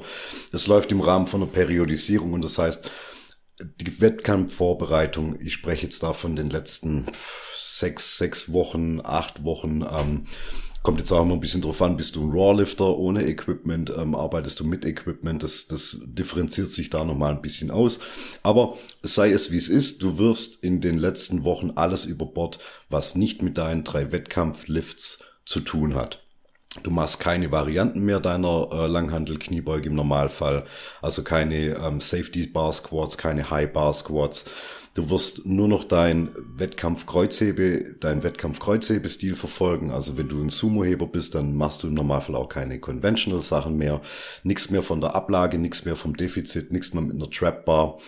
Uh, same goes for, for der Bankdrücken. Um, ähm, du, du wirst da keine Assistenzübungen mehr machen. Du machst nur noch deine Wettkampftechnik, deine Wettkampfgriffweite. Du arbeitest nur noch mit der ähm, Pause auf der Brust, ne? also so wie es dann der Kampfrichter dann auch haben möchte. Und das ist es dann auch. Und du wirst auch deutlich mit deinem Volumen runterfahren dahingehend, dass du weniger Wiederholungen bei den einzelnen Sätzen machen musst. Deine Sätze werden doch schon noch dementsprechend viel sein, weil du dann immer mehr in diesen ähm, unteren, in diesen unteren Zahlenbereich gehst. Also du wanderst ab Richtung vier Wiederholungen, drei Wiederholungen, zwei Wiederholungen. Kommt immer ein bisschen auf den Typ an. Wer ein bisschen Sorge hat, dass er sich mit zu hohen Werten und zu niedrigen Wiederholungszahlen vorab schon sein zentrales Nervensystem ein bisschen ruiniert, weil er dann einfach schon so über diesen Peaking Point zwei, drei Wochen vorm Wettkampf raus ist. Das kennt man auch schon. Da fühlt man sich dann brutal stark und dann denkt man, boah, jetzt könnte man eigentlich schon abliefern. Ähm, dabei ist der Wettkampf erst in drei Wochen und dann muss man halt das Level halten. Das ist auch immer dann der Punkt, wo vielleicht dann ein guter Coach oder Betreuer mit ins Spiel kommt, dass man da sich nicht schon vorab ähm, über seine Leistungsspitze äh, hinaus äh, programmiert, weil man einfach ein bisschen ähm, unsachlich gearbeitet hat, was Prozentwerte betrifft. Aber einfach ausgedrückt heißt es, du machst keine Sachen mehr für den Pump, du machst nichts mehr groß auf Wiederholung und du machst keine Varianten mehr. Es geht wirklich rein nur noch um die drei Übungen und dann halt immer Richtung einem Single zu arbeiten. Ne? Weil, also selbst wenn ich in einem moderaten ähm, Prozentbereich Dreierwiederholungen mache, ist das nicht dieselbe Technik und derselbe Ablauf, wie wenn ich eine Einzelwiederholung mache. Ja, es geht einfach darum, Dinge nochmal zu automatisieren. Wie ist der Lift-Off beim Bankdrücken? Wie ist der Lift-Off ähm, beim, beim äh, Kniebeugen? Wie gehe ich aus der Halterung raus? Wie ist meine Schrittfolge, bis ich in meinem sicheren Stand bin und so weiter? Das sind Dinge, die halt auch nochmal geübt werden müssen und das kannst du dann halt am besten mit Einzelwiederholungen. Also anstatt fünfmal drei Wiederholungen zu machen, was dann auf 15 käme, machst du lieber zehnmal eine Wiederholung mit dementsprechendem Gewicht. Nicht verheizen, aber einfach das Setting üben, den Ablauf üben. Und das ist einfach das, was, wirf alles über Bord, was nichts mit einem Wettkampf zu tun hat und dann bist du eigentlich auf der sicheren Seite. Wenn man, kurze Zwischenfrage, Markus, wenn man so äh, jetzt betrachtet, wie trainiert man vor dem Wettkampf, ähm, muss man die für unsere Hörerinnen und Hörer die Frage vielleicht auch noch ein bisschen ähm, temporär einschränken. Für was für einen Zeitraum, wie du gerade gesprochen hast, würdest du das ansetzen? Wie viele Wochen? Bei einem, bei einem versierten Athleten, der schon Erfahrung hat, also der nicht mehr groß über seine äh, Technik nachdenken muss, der die Kommandos auch kennt, die auf den Wettkämpfen gängig sind, da kann man das mal runterstampfen, vielleicht auf vier bis sechs Wochen. Aber normalerweise ist so ein, so ein Vorbereitungszyklus liegt irgendwo so bei, bei acht bis zwölf Wochen. Ähm, und ja, wie gesagt, so die letzten, die letzten vier Wochen, fünf Wochen, da wird alles über Bord geworfen, was nichts mehr direkt mit Powerlifting zu tun hat. Also äh, mal Tacheles geredet. Also du machst dann auch keine Bizeps Curls mehr, du machst keine äh, Trizeps Extensions mehr, du machst kein isoliertes Bauchtraining mehr, also kein Seitheben mehr, also nichts, was du dir immer noch so ein bisschen noch bewahrt hast für, ja, da habe ich noch so ein bisschen Spielraum für Pumperübungen, die sind auch wichtig und gut, bisschen Verletzungsprävention, aber macht auch so ein bisschen meinen Look, meine Optik, macht halt auch schon noch was ein bisschen her, weil nur vom Bankdrücken kriegst du jetzt auch nicht wunderschöne, breit, breit geformte Schultern, klappt auch nicht. Ähm, da muss man dann auch immer schon ein bisschen mit seinem Ego kämpfen, muss ich ehrlich zugeben, ähm, wenn man dann sich nur noch auf diese Wettkampfübungen fokussiert mit einem unteren Wiederholungszahlbereich. Ähm, da kommt kein Pump mehr ins Spiel und da ist man dann immer noch dazu geneigt, hier und da doch noch mal ein bisschen äh, äh Pumperzeugs ranzuhängen, einfach nur um äh, sich gut zu fühlen. Und das kann aber dann teilweise schon wieder aus dem Ruder laufen, dass es einem von der Regeneration, die man dann einfach braucht für diese Vorbereitung, einfach was abzieht, weil da hat man auch nicht unendlich viel Puffer dafür. Einzige Vorteil im Vergleich noch zu, entschuldige den langen Monolog, ja. aber zu den, zu den Bodybuildern ist dann einfach der, du hast im Normalfall immer noch deine normale Ernährungsweise. Du bist in einem Kalorienplus oder zumindest in keinem Defizit du kannst dir dieses Trainingspensum schon auch leisten. Also du musst jetzt nicht gucken, oh Gott, ich habe 15 Minuten zu lang trainiert, Kohlehydratspeicher sind schon am, am Limit, ich habe nur 150 Carbs heute, 150 Gramm Carbs heute eingebaut. Ähm, solche Überlegungen kennt ein normaler Powerlifter eigentlich nicht und deswegen ist da immer noch ein bisschen mehr Spielraum für ein bisschen mehr Training, aber dann bitte ausnutzen für das, was auch im Wettkampf abgeliefert werden muss wenn man sich, ich habe das mal mal für mein Verständnis, ich habe natürlich auf Wettkampfniveau noch nie äh, so gehoben, ähm, wobei das mit gebeugt schon äh, elf Jahre her ist äh, auf Maximalkraft, weil wie du weißt, äh, Kniebeugen gehen nicht mehr bei mir schwere. Ja, ja, dein alter äh, Nemesis, ich weiß. Ja, genau und ähm, nichtsdestotrotz kann man ohne Kniebeugen Beine aufbauen, wie man gesehen hat. Und ähm, was für mich immer die Frage ist, habe ich mich schon ganz oft gefragt, habe es auch äh, in ähm, einschlägiger Literatur nicht in dem äh, Rahmen gefunden, ähm, dass ich, dass ich da jetzt Aufschluss hätte. Habe ich das, was ich im Wettkampf maximal drücken will, auch schon mal gemacht, was ich mir vornehme? Weiß ich, dass ich das kann? Ich meine mal so als Beispiel hier der äh, Tobi Anthöfer, ja. der stärkste Wheelchairman der Welt, der diese 555,55 Kilogramm im Wheelchair Kreuzheben gemacht hat, der hat ja gesagt, ich wusste auch, dass ich 600 kann. Ich weiß, ja, ich weiß, worauf das hinaus äh. Ja, bist du, bist du am Tag des Wettkampfes dazu in der Lage zu sagen, naja, ich kann heute 210 beugen. Ich habe ja vor vier Wochen im Training schon 215 gebeugt. Korrekt. Ja. Ja, ähm, das ist meistens immer ein bisschen eine Sache der Rechnerei, weil also in einer, in einer normalen, in einer normalen, ähm, das kann jetzt bei den Leuten im Equipment-Bereich, kann das durchaus mal der Fall sein, dass man einfach mit einem äh, neuen Banktrick-Shirt ähm, ein paar Testläufe gemacht hat, weil braucht man nicht glauben, das Ding zieht man an und dann läuft das. Ähm, das ist eigentlich wie ein neues Auto. Das musst du erstmal einfahren. Das funktioniert am Anfang noch gar nicht. Und da kann das tatsächlich sein, dass man sechs, acht Wochen vor seinem Wettkampf oder, oder ja, oder von mir aus auch vier Wochen ähm, mit einem Shirt arbeitet und um es auszutesten, dementsprechend mal Gewichte auflegt. Und wenn das Shirt einen wirklich guten Übertrag hat, dann kann es tatsächlich sein, dass wenn alles äh, wie am Schnürchen läuft, dass man da über seinem bisherigen Max drücken kann. Ne? Einfach, wenn man da gewieft weiß, wie mit dem Material umzugehen.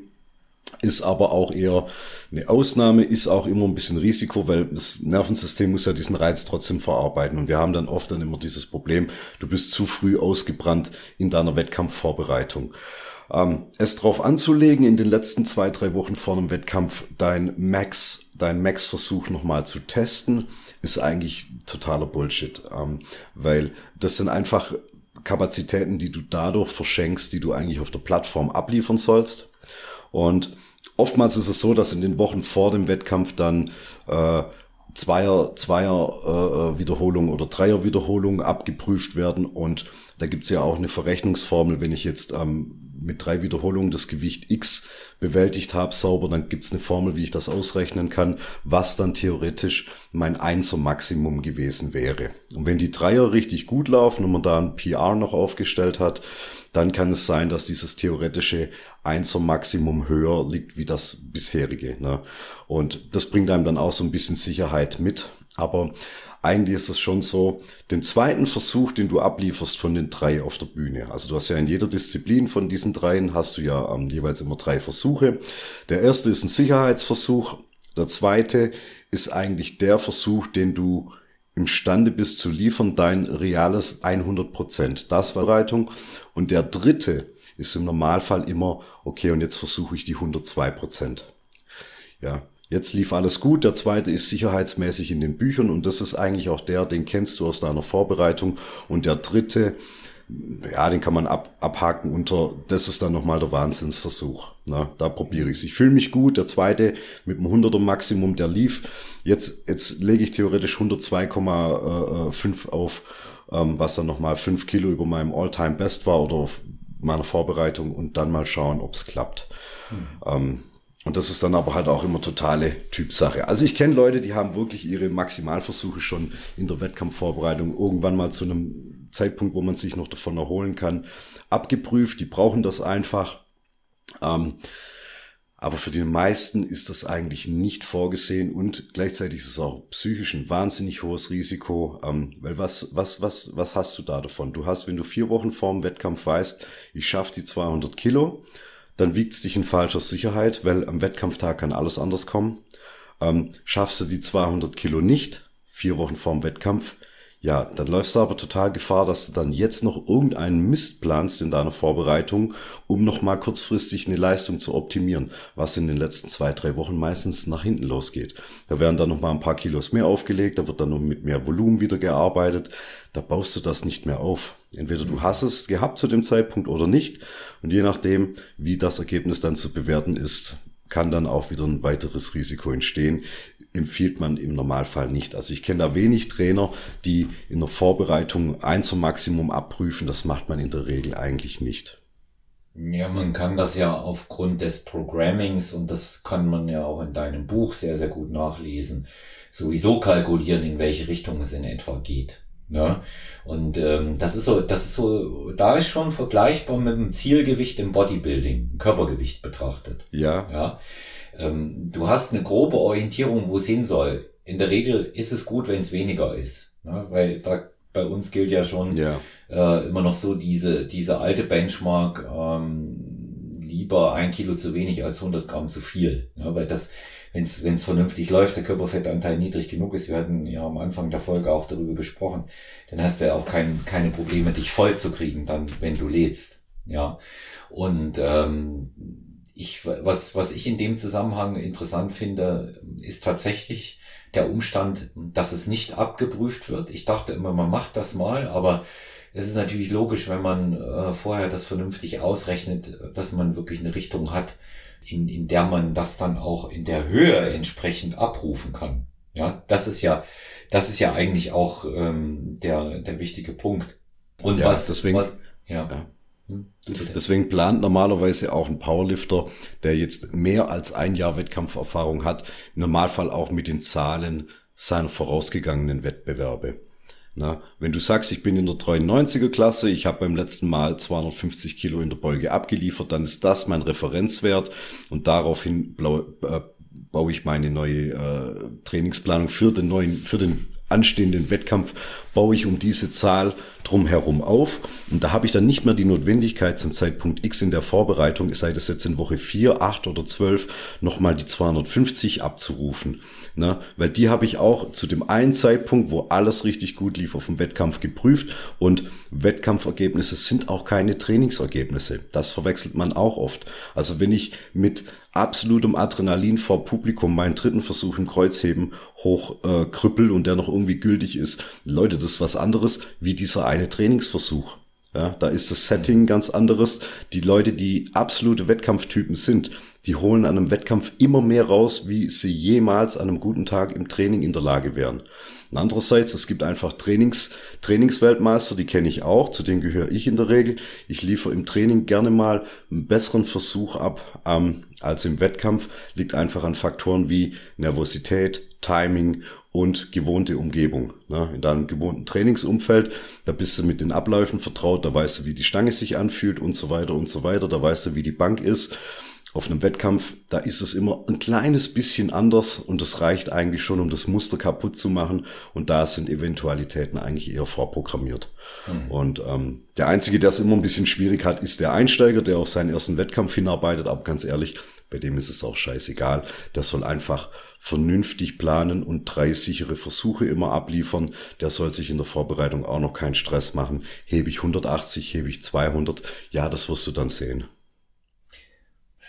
Also das ist, das ist tatsächlich, das ist tatsächlich interessant. Ja, also da habe ich jetzt auch viel, ähm, viel Neues erfahren. By the way, ich, ich selber bin eher der Prüfungs- und Wettkampftyp wiederum. Ich bringe, sage ich mal, einen 110-prozentigen Fokus eher auf. Ich habe das jetzt auch wieder beim Bodybuilding-Wettkampf gemerkt, auch wenn es da nicht um ähm, Weiten, Gewichte oder Zeiten geht. Ich habe das gespürt. Mhm. Ich kann mich ähm, wirklich über mehrere Stunden da ähm, ganz extrem konzentrieren. Das konnte ich auch früher schon bei Prüfungen, ja, also da auch noch ein bisschen was rausholen, wenn möglicherweise die Basis nicht so sehr gut ist. Wobei das ist marginal, was da noch geht. Ob beim Powerlifting oder beim Bodybuilding, das muss man sich auch immer vor Augen halten. Ja, aber die diese kleinen Sachen machen dann eben auch sehr häufig den Unterschied, wie man sich äh, konzentrieren kann. Das sind aber keine fünf oder zehn Kilo und auch keine drei oder vier Prozent Körperfett, die dann plötzlich auf der Bühne weg sind. Ja, so wird's nicht, so wird's nicht funktionieren. Bodybuilding, ähm, unmittelbar Training vorm Wettkampf, nirgendwo werden sich wohl so sehr die Geister scheiden wie dabei. Glaube ich. Ich habe so viele Meinungen in den letzten Jahrzehnten darüber gehört, wie man unmittelbar vor einem Wettkampf trainieren soll. Noch dazu werden ja diese Meinungen verfestigt durch die diversen Internetmythen. Ich zähle nur zwei auf. Ähm, in der Definitionsphase musst du viele Wiederholungen machen und ähm, schweres Training ist nicht gut. Ist ja aber ein Klassiker schon, ne? Also ja, ja, aber weiß ich auch nicht. Hält sich, hält sich, hält sich genauso hartnäckig wie die ähm, Aussage, weiß, mit einmal kann der Körper nicht verarbeiten. Das, ich meine, ich glaube, man muss es dann vielleicht schon unterscheiden, oder? Ähm, ist es, ist das Training dann in der Vorbereitung zum Zeitpunkt X, ist das ein Training, das rein darauf abzielt, die Glykogenspeicher leer zu pressen, äh, ähm, oder ist es noch eine Form von, von, von, von Aufbau oder Halt, was da noch irgendwie äh, produziert werden soll? Weil also da würde ich dann gefühlt schon unterscheiden und daraufhin wahrscheinlich auch unterschiedliche Gerätschaften wählen. Also wenn ich jetzt meine Oberschenkel richtig komplett äh, leer bekommen möchte und so richtig leer pumpen, ja, dann werde ich das ja wahrscheinlich eher an einem Beinstrecker, an einem Beincurler oder an einer Beinpresse machen, als jetzt hier mit äh, 5 mal 8 oder 5 mal 10 Wiederholungen äh, Kniebeugen, wo ich dann einfach wahrscheinlich tot wäre bei einer bei einem äh, Kaloriendefizit. Also da wird's, das würde ich wahrscheinlich gar nicht durchhalten, bis es soweit wäre, dass der, der Glykogenspeicher äh, am Limit ist. Da wird es vorher von meinem Gesamtsystem, da hole ich mich ja da schon gar nicht mehr davon. Also dieses eigentliche Entleeren der Glykogenspeicher, was ja in der ähm, Schlusswoche passiert. Ich habe jetzt wieder tata tata den Begriff Peak Week umgangen, weil ich diesen hasse. Und ähm, was in der Schlusswoche passiert, dieses eigentliche Leermachen der Glykogenspeicher, da gibt's überhaupt gar kein Beintraining mehr. Ja. Mhm.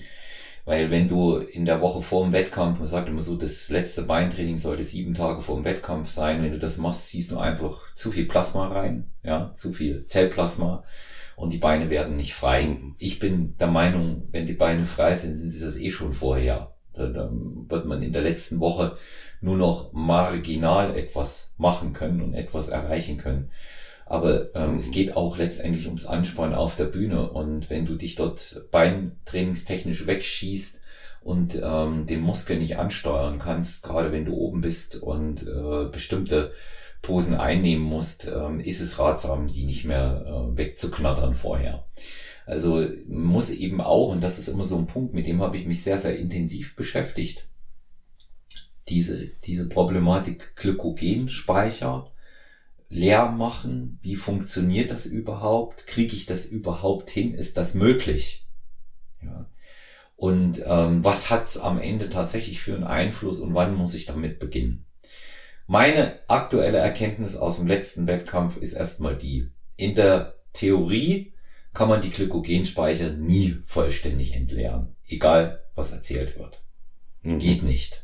Ja, weil du hast bist in der Lage, ungefähr 500 bis 600 Gramm Glykogen in der Muskulatur zu speichern, das soll raus. Und dann hast du noch etwa 500 äh, für Notfall in der Leber. Das wirst du nicht abrufen können, es sei denn, du lässt äh, irgendwelche wilden Tiere hinter dir herlaufen und äh, schüttest so viel Adrenalin aus, dass das, ähm, sag ich mal, aktiviert wird und in Todesangst, dann ist es schon durchaus möglich, dass du ähm, mit, mit so einem Adrenalinschuss auch die aus der Leber aktivierst. Und ständig die Muskulatur ähm, wieder und wieder zu entleeren, funktioniert eben auch einfach nicht. Das wird nur systematisch gehen. Also das ist mal die Theorie einfach. Ja, du kannst die nicht so leer machen. Also das ist genauso ein Märchen wie, ähm, du pass mal auf, nach 50 Minuten im Training, Markus, da beginnt so heftig die Cortisolausschüttung bei dir, dass du eigentlich sofort die Handeln wegschmeißen musst, du musst deinen Shake saufen. Das ist auch so ein Ding. Du, du. Ja, zu dogmatisch, zu, ja, zu eingeschränkt. Ja, der Körper, diese, ja. ja, der Körper ist von, von äh, Individuum zu Individuum so extrem unterschiedlich, dass er die notwendigen Anpassungen sowieso selber vornimmt. Und mit jahrelangem Training bist du eh in der Lage, diesen Punkt weit nach hinten rauszuschieben. Aber Comeback zu den Glykogenspeichern. Meine Erfahrung dieses Jahr war, ich habe viel früher angefangen, sie zu entleeren, aber nicht mit einem Entladetraining, sondern indem ich konsequent zehn Tage vorher schon die Carbs extrem reduziert hatte. Das war der erste Punkt zum Unterschied im Training zuvor. Der nächste Punkt ist, ich habe bis zum Schluss, bis auf die letzten drei Trainingseinheiten, habe ich schwer und hart trainiert. Ich habe mich immer in den Grundübungen noch bewegt zwischen fünf und sieben Wiederholungen, so gut es ging. Ich habe in der letzten Woche noch mit der, mit der Hexbar ähm, 150 Kilo Kreuzheben gemacht. Bin in der Bank noch mit 110 gewesen. Das sind so alles meine, meine Top-Werte eigentlich. Trotz. Im, ein, Im einstelligen Wiederholungsbereich, also. Im einstelligen 5, 6, 7er. Okay. Ganz genau. 5, 6, okay. 7er, auch mal noch drei, weil ich gemerkt habe, das tut der Muskulatur einfach gut. Dadurch, dass ich dieses Push-Beine-Pull, wie ich es in meiner Exklusivfolge zur Wettkampfvorbereitung erzählt habe, immer abgewechselt habe und es zweimal in der Woche gemacht habe, hatte ich die Möglichkeit auf einen A- und einen B-Plan. Das heißt also, dass ich dann eben auch andere Übungen, zum Beispiel im B-Plan, im Bereich zwischen 10 und 12 Wiederholungen gemacht habe. Aber die Grundübungen waren mit 5 bis 7 dabei. Das hat mir noch, habe ich noch nie gemacht. Das habe ich probiert und es hat mir extrem gut getan, was den Muskelerhalt anging muss ich ganz klar sagen, es war die gesamte Vorbereitung so. Und ich bin schon die letzten paar Tage echt scharf gegangen. Und diese Isolationsübung, die Pumpübung, so wie du sie genannt hast, eben auch als solche verwendet, wie du es gesagt hast, als Pumpübung. Ich habe dann Blut reingebracht. Ich habe das Blut zum Zirkulieren gebracht mit 10, 12, manchmal 15 Wiederholungen. Die einzige Ausnahme ist bei mir der Beinbereich gewesen. Den trainiere ich mhm. außer in der Hexbar, den ich am, die ich am Beintag mache, wo ich auch niedrige Wiederholungszahl mache, aber Beine trainiere ich grundsätzlich 12 bis 15. Egal wie schwer, bekommt mir gut, läuft gut, großer Muskel, gut durchblutet. Und letztendlich haben wir da auch die Teilungen recht gegeben. Und wie lange, ja, wie lange, ja, ja, sprich bitte weiter. Ja, nee, du ruhig, frag ruhig. Äh, wie lang ist eine Trainingszeit in den Wochen vorm Wettkampf, also sagen wir mal schon, wir, wir, wir sind nicht mehr in der Off-Season, wir sind ähm, wirklich deutlich in der Vorbereitungsphase. Wie lang dauert eine Krafttrainingseinheit? Ja, da kriegst du jetzt von mir eine gemeine Antwort und die ist von mir so lange, wie sie dauert. Ja, ist tatsächlich so. Das ist, das hängt echt, hängt echt davon ab, was ich gerade im Plan drin habe ja, wie variabel ich den, ich den halte und wie ich mich fühle natürlich auch. Aber merkst du, merkst du dann nicht, wenn du schon mit einem Kaloriendefizit dementsprechend unterwegs bist und naja, man hat da halt einfach nicht mehr so einen großen Puffer. Merkst du da nicht jede zehn Minuten, was das Krafttraining länger dauert, wie du wie so ein ausgelautschter Kaugummi einfach unterwegs bist, also wie es dich dann einfach ähm, noch mehr anstrengt als solches. Weil ich sag mal, wenn ich, wenn ich dreieinhalb äh, tausend Kalorien zu mir nehme und in allen Bereichen gut gepuffert bin, dann spielt das für mich keine Rolle, ob ich eine Stunde, anderthalb oder auch mal zwei, zweieinhalb Stunden trainiere, solange es zwar noch zielführend ist von, von dem, was ich vorhab, Aber die Dauer selber macht mir überhaupt nicht zu schaffen. Hingegen, wenn ich mal irgendwie meine, ich muss auf eine Reduktion fahren und bin dann mit unter 2000 oder mit 2000 Kalorien unterwegs, ey, da bin ich um jede 10 Minuten früher froh, die ich das Training beenden kann, weil ich merke, da geht einfach nichts mehr. Es ist nur noch eine Qual und es ist nur noch so ein mechanisches Ausführen von dem, was auf dem Plan steht. Ja, ich, ich denke, Markus, da ist jeder anders auch. Also bei mir ist es so, dass ich es während des Trainings überhaupt nicht merke. Mhm. Klar merke ich, dass ich schwächer bin, das ist vollkommen klar. Ich bin bei weitem nicht mehr so spritzig. Ich gehe da jetzt auch nicht mehr rein und äh, meine Augen sind äh, 100% weit offen. Ja, damit meine ich immer den Fokus. Der ist nicht mehr in dem Sinne da, wenn ich in so einem strammen äh, Kaloriendefizit mhm. drin bin. Das ist auch logisch. Aber ich merke es im Training nicht jede Minute und auch nicht jede zehn Minuten. Ich merke es vorher und hinterher. Also ich bin beispielsweise die letzten 14 Tage ins Training echt rein oft wie ein Zombie. War mhm. so. Aber wie ich dann drin war und der, und der Modus lief, da war das gut. Ich habe mir auch nochmal die Bestätigung geholt. Ja, drei bis fünf, fünf bis sieben Wiederholungen ist klasse. Ach komm her, mach mal die Bizeps Curls in der Nautilus-Maschine bei, bei Movement Fitness. Heute machst du dreimal fünf. Ja, guter Tipp gewesen von, von Jens Patrun. Ja, Sieger internationale deutsche Meisterschaft 2019 und äh, INBA, PNBA Pro. Hat gesagt, mach das mal. Geh mal auch bei den Übungen mal rauf. Also das Variabel halten und trotzdem noch weiter bis zum Schluss auch experimentieren. Was geht noch? Was kann ich noch tun? Und es waren eigentlich in der Schlusswoche nur die letzten drei Trainings. Montag, Dienstag, Mittwoch, wo ich wirklich dann nicht mehr konnte. Auch gesagt habe, ich mache jetzt kein Cardio mehr. Und ich habe jeden Tag Cardio gemacht. Das kam mir immer noch. Hängst dazu. du dein Cardio immer ans Krafttraining immer, ran? Immer. Ich wow. habe äh, nur in absoluten Ausnahmefällen habe ich das Cardio isoliert gemacht, wenn noch ein Arbeitstermin dazwischen kam. Aber okay. ich bin äh, bewusst vor den Terminen früher rein. Ich habe mir mehr Puffer verschafft zeitlich ja. und habe ähm, die 45 Minuten äh, Cardio mal. Ich kann dir sagen, wie die letzten 14 Tage gelaufen sind. Ja, drei Tage Training, ja, ja mit 45 Minuten Cardio hinten dran. Ein Tag Pause. An dem Tag habe ich nicht so viel gemacht, sondern nur eine Stunde Cardio dann drei Tage Training mit 45 Minuten Cardio und dann kam erst ein reiner Pausentag. So bin ich rein in die Geschichte. Und wow. weil, ich, weil ich mir gesagt habe, äh, ganz egal, was bei anderen funktioniert, das ist ja wieder der Punkt, jeder ist anders. Was ja. bei anderen funktioniert, bei mir wird das Hartwerden nur mit Cardio funktionieren. Und es war am Ende so.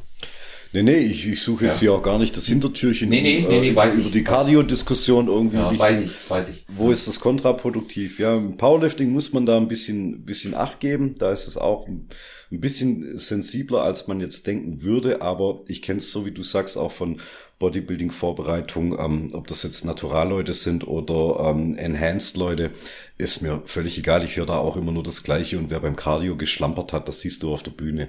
Das kriegst du dann über noch drastischere Ernährungsformen oder noch ein paar Tricks, kriegst du das nicht mehr rein. Ja. Das, ja, ähm, das ja. ist, da kann, da, da wird dann, da wird dann auch ähm, noch über die Kalorien extrem gezogen. Ich habe zum Beispiel das war etwas, was recht dogmatisch bei mir war. Ich habe ein Limit festgelegt, immer mhm. weg von der Schlusswoche. Die ist anders gewesen. Da, da korrigiere ich dann auch mal. Aber ich habe ein Limit an Kalorien festgelegt, unter welches ich definitiv nicht gehen werde. Das habe ich einfach entschieden habe das dann auch äh, mit Nico besprochen, der mich ähm, da auch äh, unterstützt und vor allen Dingen im äh, Posing- und Formcheck-Bereich ausgezeichnet eingestellt und vorbereitet hat. Besseres Posing als das, was ich da hatte, habe ich bisher noch nicht zeigen können. Und natürlich wäre da auch noch Luft nach oben, aber ohne Nico hätte ich das so nicht hinbekommen. Und Nico hat gesagt, ja, er würde noch mit den Kalorien runtergehen. Ich habe gesagt, nein, ja, in dem Fall. Weil es einfach so war, Pensum vor Augen. 15.000 Schritte am Tag Minimum. 45 Minuten Cardio und sagen wir mal roundabout 75 Minuten Training plus 30 Einheiten Personal Training, Podcast, Videocoaching, Online-Coaching und dazu noch gute Laune und nicht eine Fresse ziehen wie ein Pferd. Da kann ich nicht unter 2400 Kalorien gehen. Das geht nicht. Klingt absolut einleuchtend, ja. ja.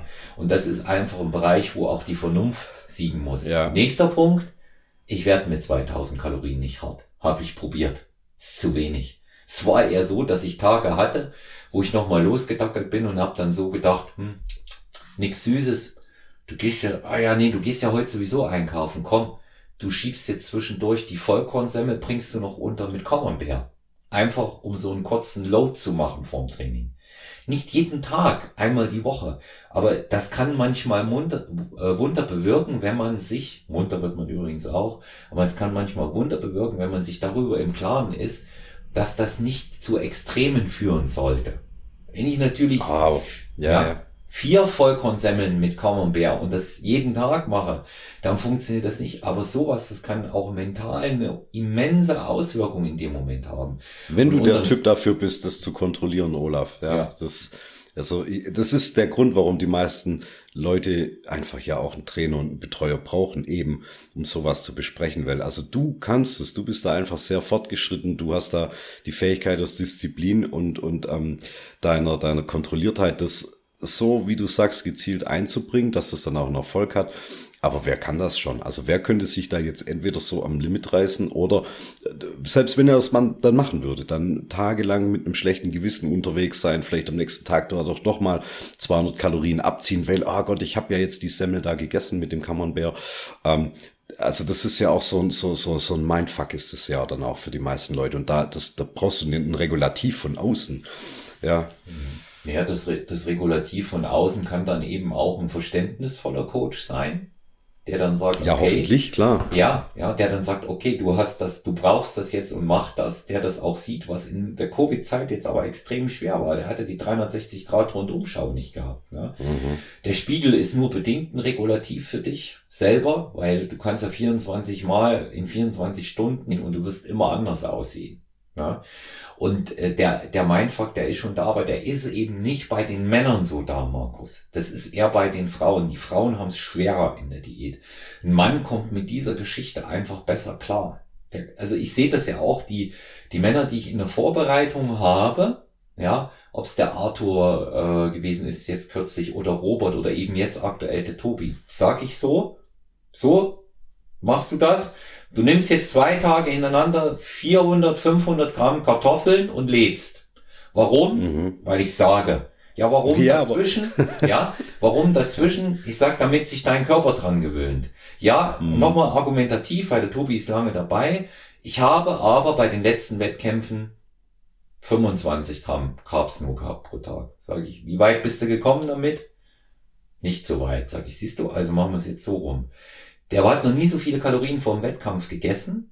Der ist eight weeks out uh, of Austria, ANBF. Mhm. Und der hat noch nie so ausgesehen in der letzten Zeit. Wir gucken uns gerade die Bilder an. Ja. Also das, das ist eben dann der Punkt, da stramm lineal. Für eine Frau hat's da, hat's da viel schwerer schon allein hormonell. Das spielt in der Stimmung viel stärker mit rein. Ja, und da muss man noch mehr Verständnis für diese, für diese Situation haben. Du kannst dir nicht vorstellen, wie viele Frauen sich freuen, wenn sie in der Wettkampfvorbereitung endlich auf Diät gehen. Kein Mann freut sich darüber. Die Frauen sagen, juhu, endlich. Hat das was mit Diät Kontrolle durch. zu tun, oder? Ja, das hat was damit zu tun, dass die natürlich ähm, immer noch das Gefühl haben, dass wenn sie mehr essen und hart trainieren, trotzdem dick werden, obwohl es nicht der Fall ist. Ah, ah. Ja, so einfach. Kompliziertes Feld, ja. Ja, so, so einfach kannst du die Geschichte ähm, dann eben auch auf den Punkt bringen. Und da, da muss auch das Verständnis ein anderes sein. Markus, Zielgerade für den Real Talk. Wir heben uns das andere Thema Training nach dem Wettkampf im Powerlifting und im Bodybuilding für unseren nächsten Talk auf, schlage ich vor. Weil das sicherlich nochmal Raum einnimmt und ähm, wir ja auch hier zeitlich ein bisschen eingeschränkt sind. Und ich sage ganz, ganz herzlich. Ja, herzlich Dank. gerne. Da ist bisschen was offen. Ja, da ja. ist gerne noch was offen geblieben. Da ähm, haben wir auf jeden Fall noch mal die Gelegenheit. Das wäre jetzt, ähm, würde es der Sache nicht gerecht. Sonst. Nee, nee, überhaupt nicht. Da steigen wir auch direkt wieder, wieder darauf ein, weil es ja dann letztendlich auch noch mal wie geht's direkt weiter nach äh, einem Powerlifting oder Bodybuilding-Wettkampf, das zu vergleichen und äh, nicht nur das direkt, sondern wie periodisiere ich und lege die Zyklen in der Folge an. Wie kann ich, ja. wie kann ich vom Wettkampf im Powerlifting direkt profitieren mit meinem nächsten Zyklus und eben auch im Bodybuilding, Ende der Diät? Was kann ich maximal rausholen? Was ist möglich? Ja. Freue ich mich, ja, ja, kommt gut. Ja, in dem Sinne, Markus, ich bedanke mich bei dir. Ähm, erster Real Talk. Ich hoffe, den äh, Hörerinnen und Hörern von äh, Stronger Than You gefällt das Format hier jetzt genauso, wie es mir gefallen hat. Ich glaube, Markus hat es auch Spaß gemacht, das höre ich. Und ähm, lasst uns Feedback da. Wenn ihr Fragen und Anregungen habt, sehr, sehr gerne. Äh, Markus Beuter bei Instagram, Stronger Than You Podcast oder mein.olaf und natürlich auch personal-trainer.gmx.eu. Da freue ich mich gerade aktuell über die zahlreichen Zuschriften zu den Episoden. Ihr könnt ebenso WhatsApp nutzen als Sprach- oder Schreibnachricht 0173 7739230. Abonniert uns, bleibt uns gewogen, schickt Bewertungen auch bei ähm, Apple Podcasts und iTunes raus. Sehr wichtig, dass wir das auch mal lesen. Und wie gesagt, wir freuen uns über jedes Feedback und jede Anregung an alle. Bleibt gesund, bleibt am Eisen und bleibt negativ. Euer Olaf.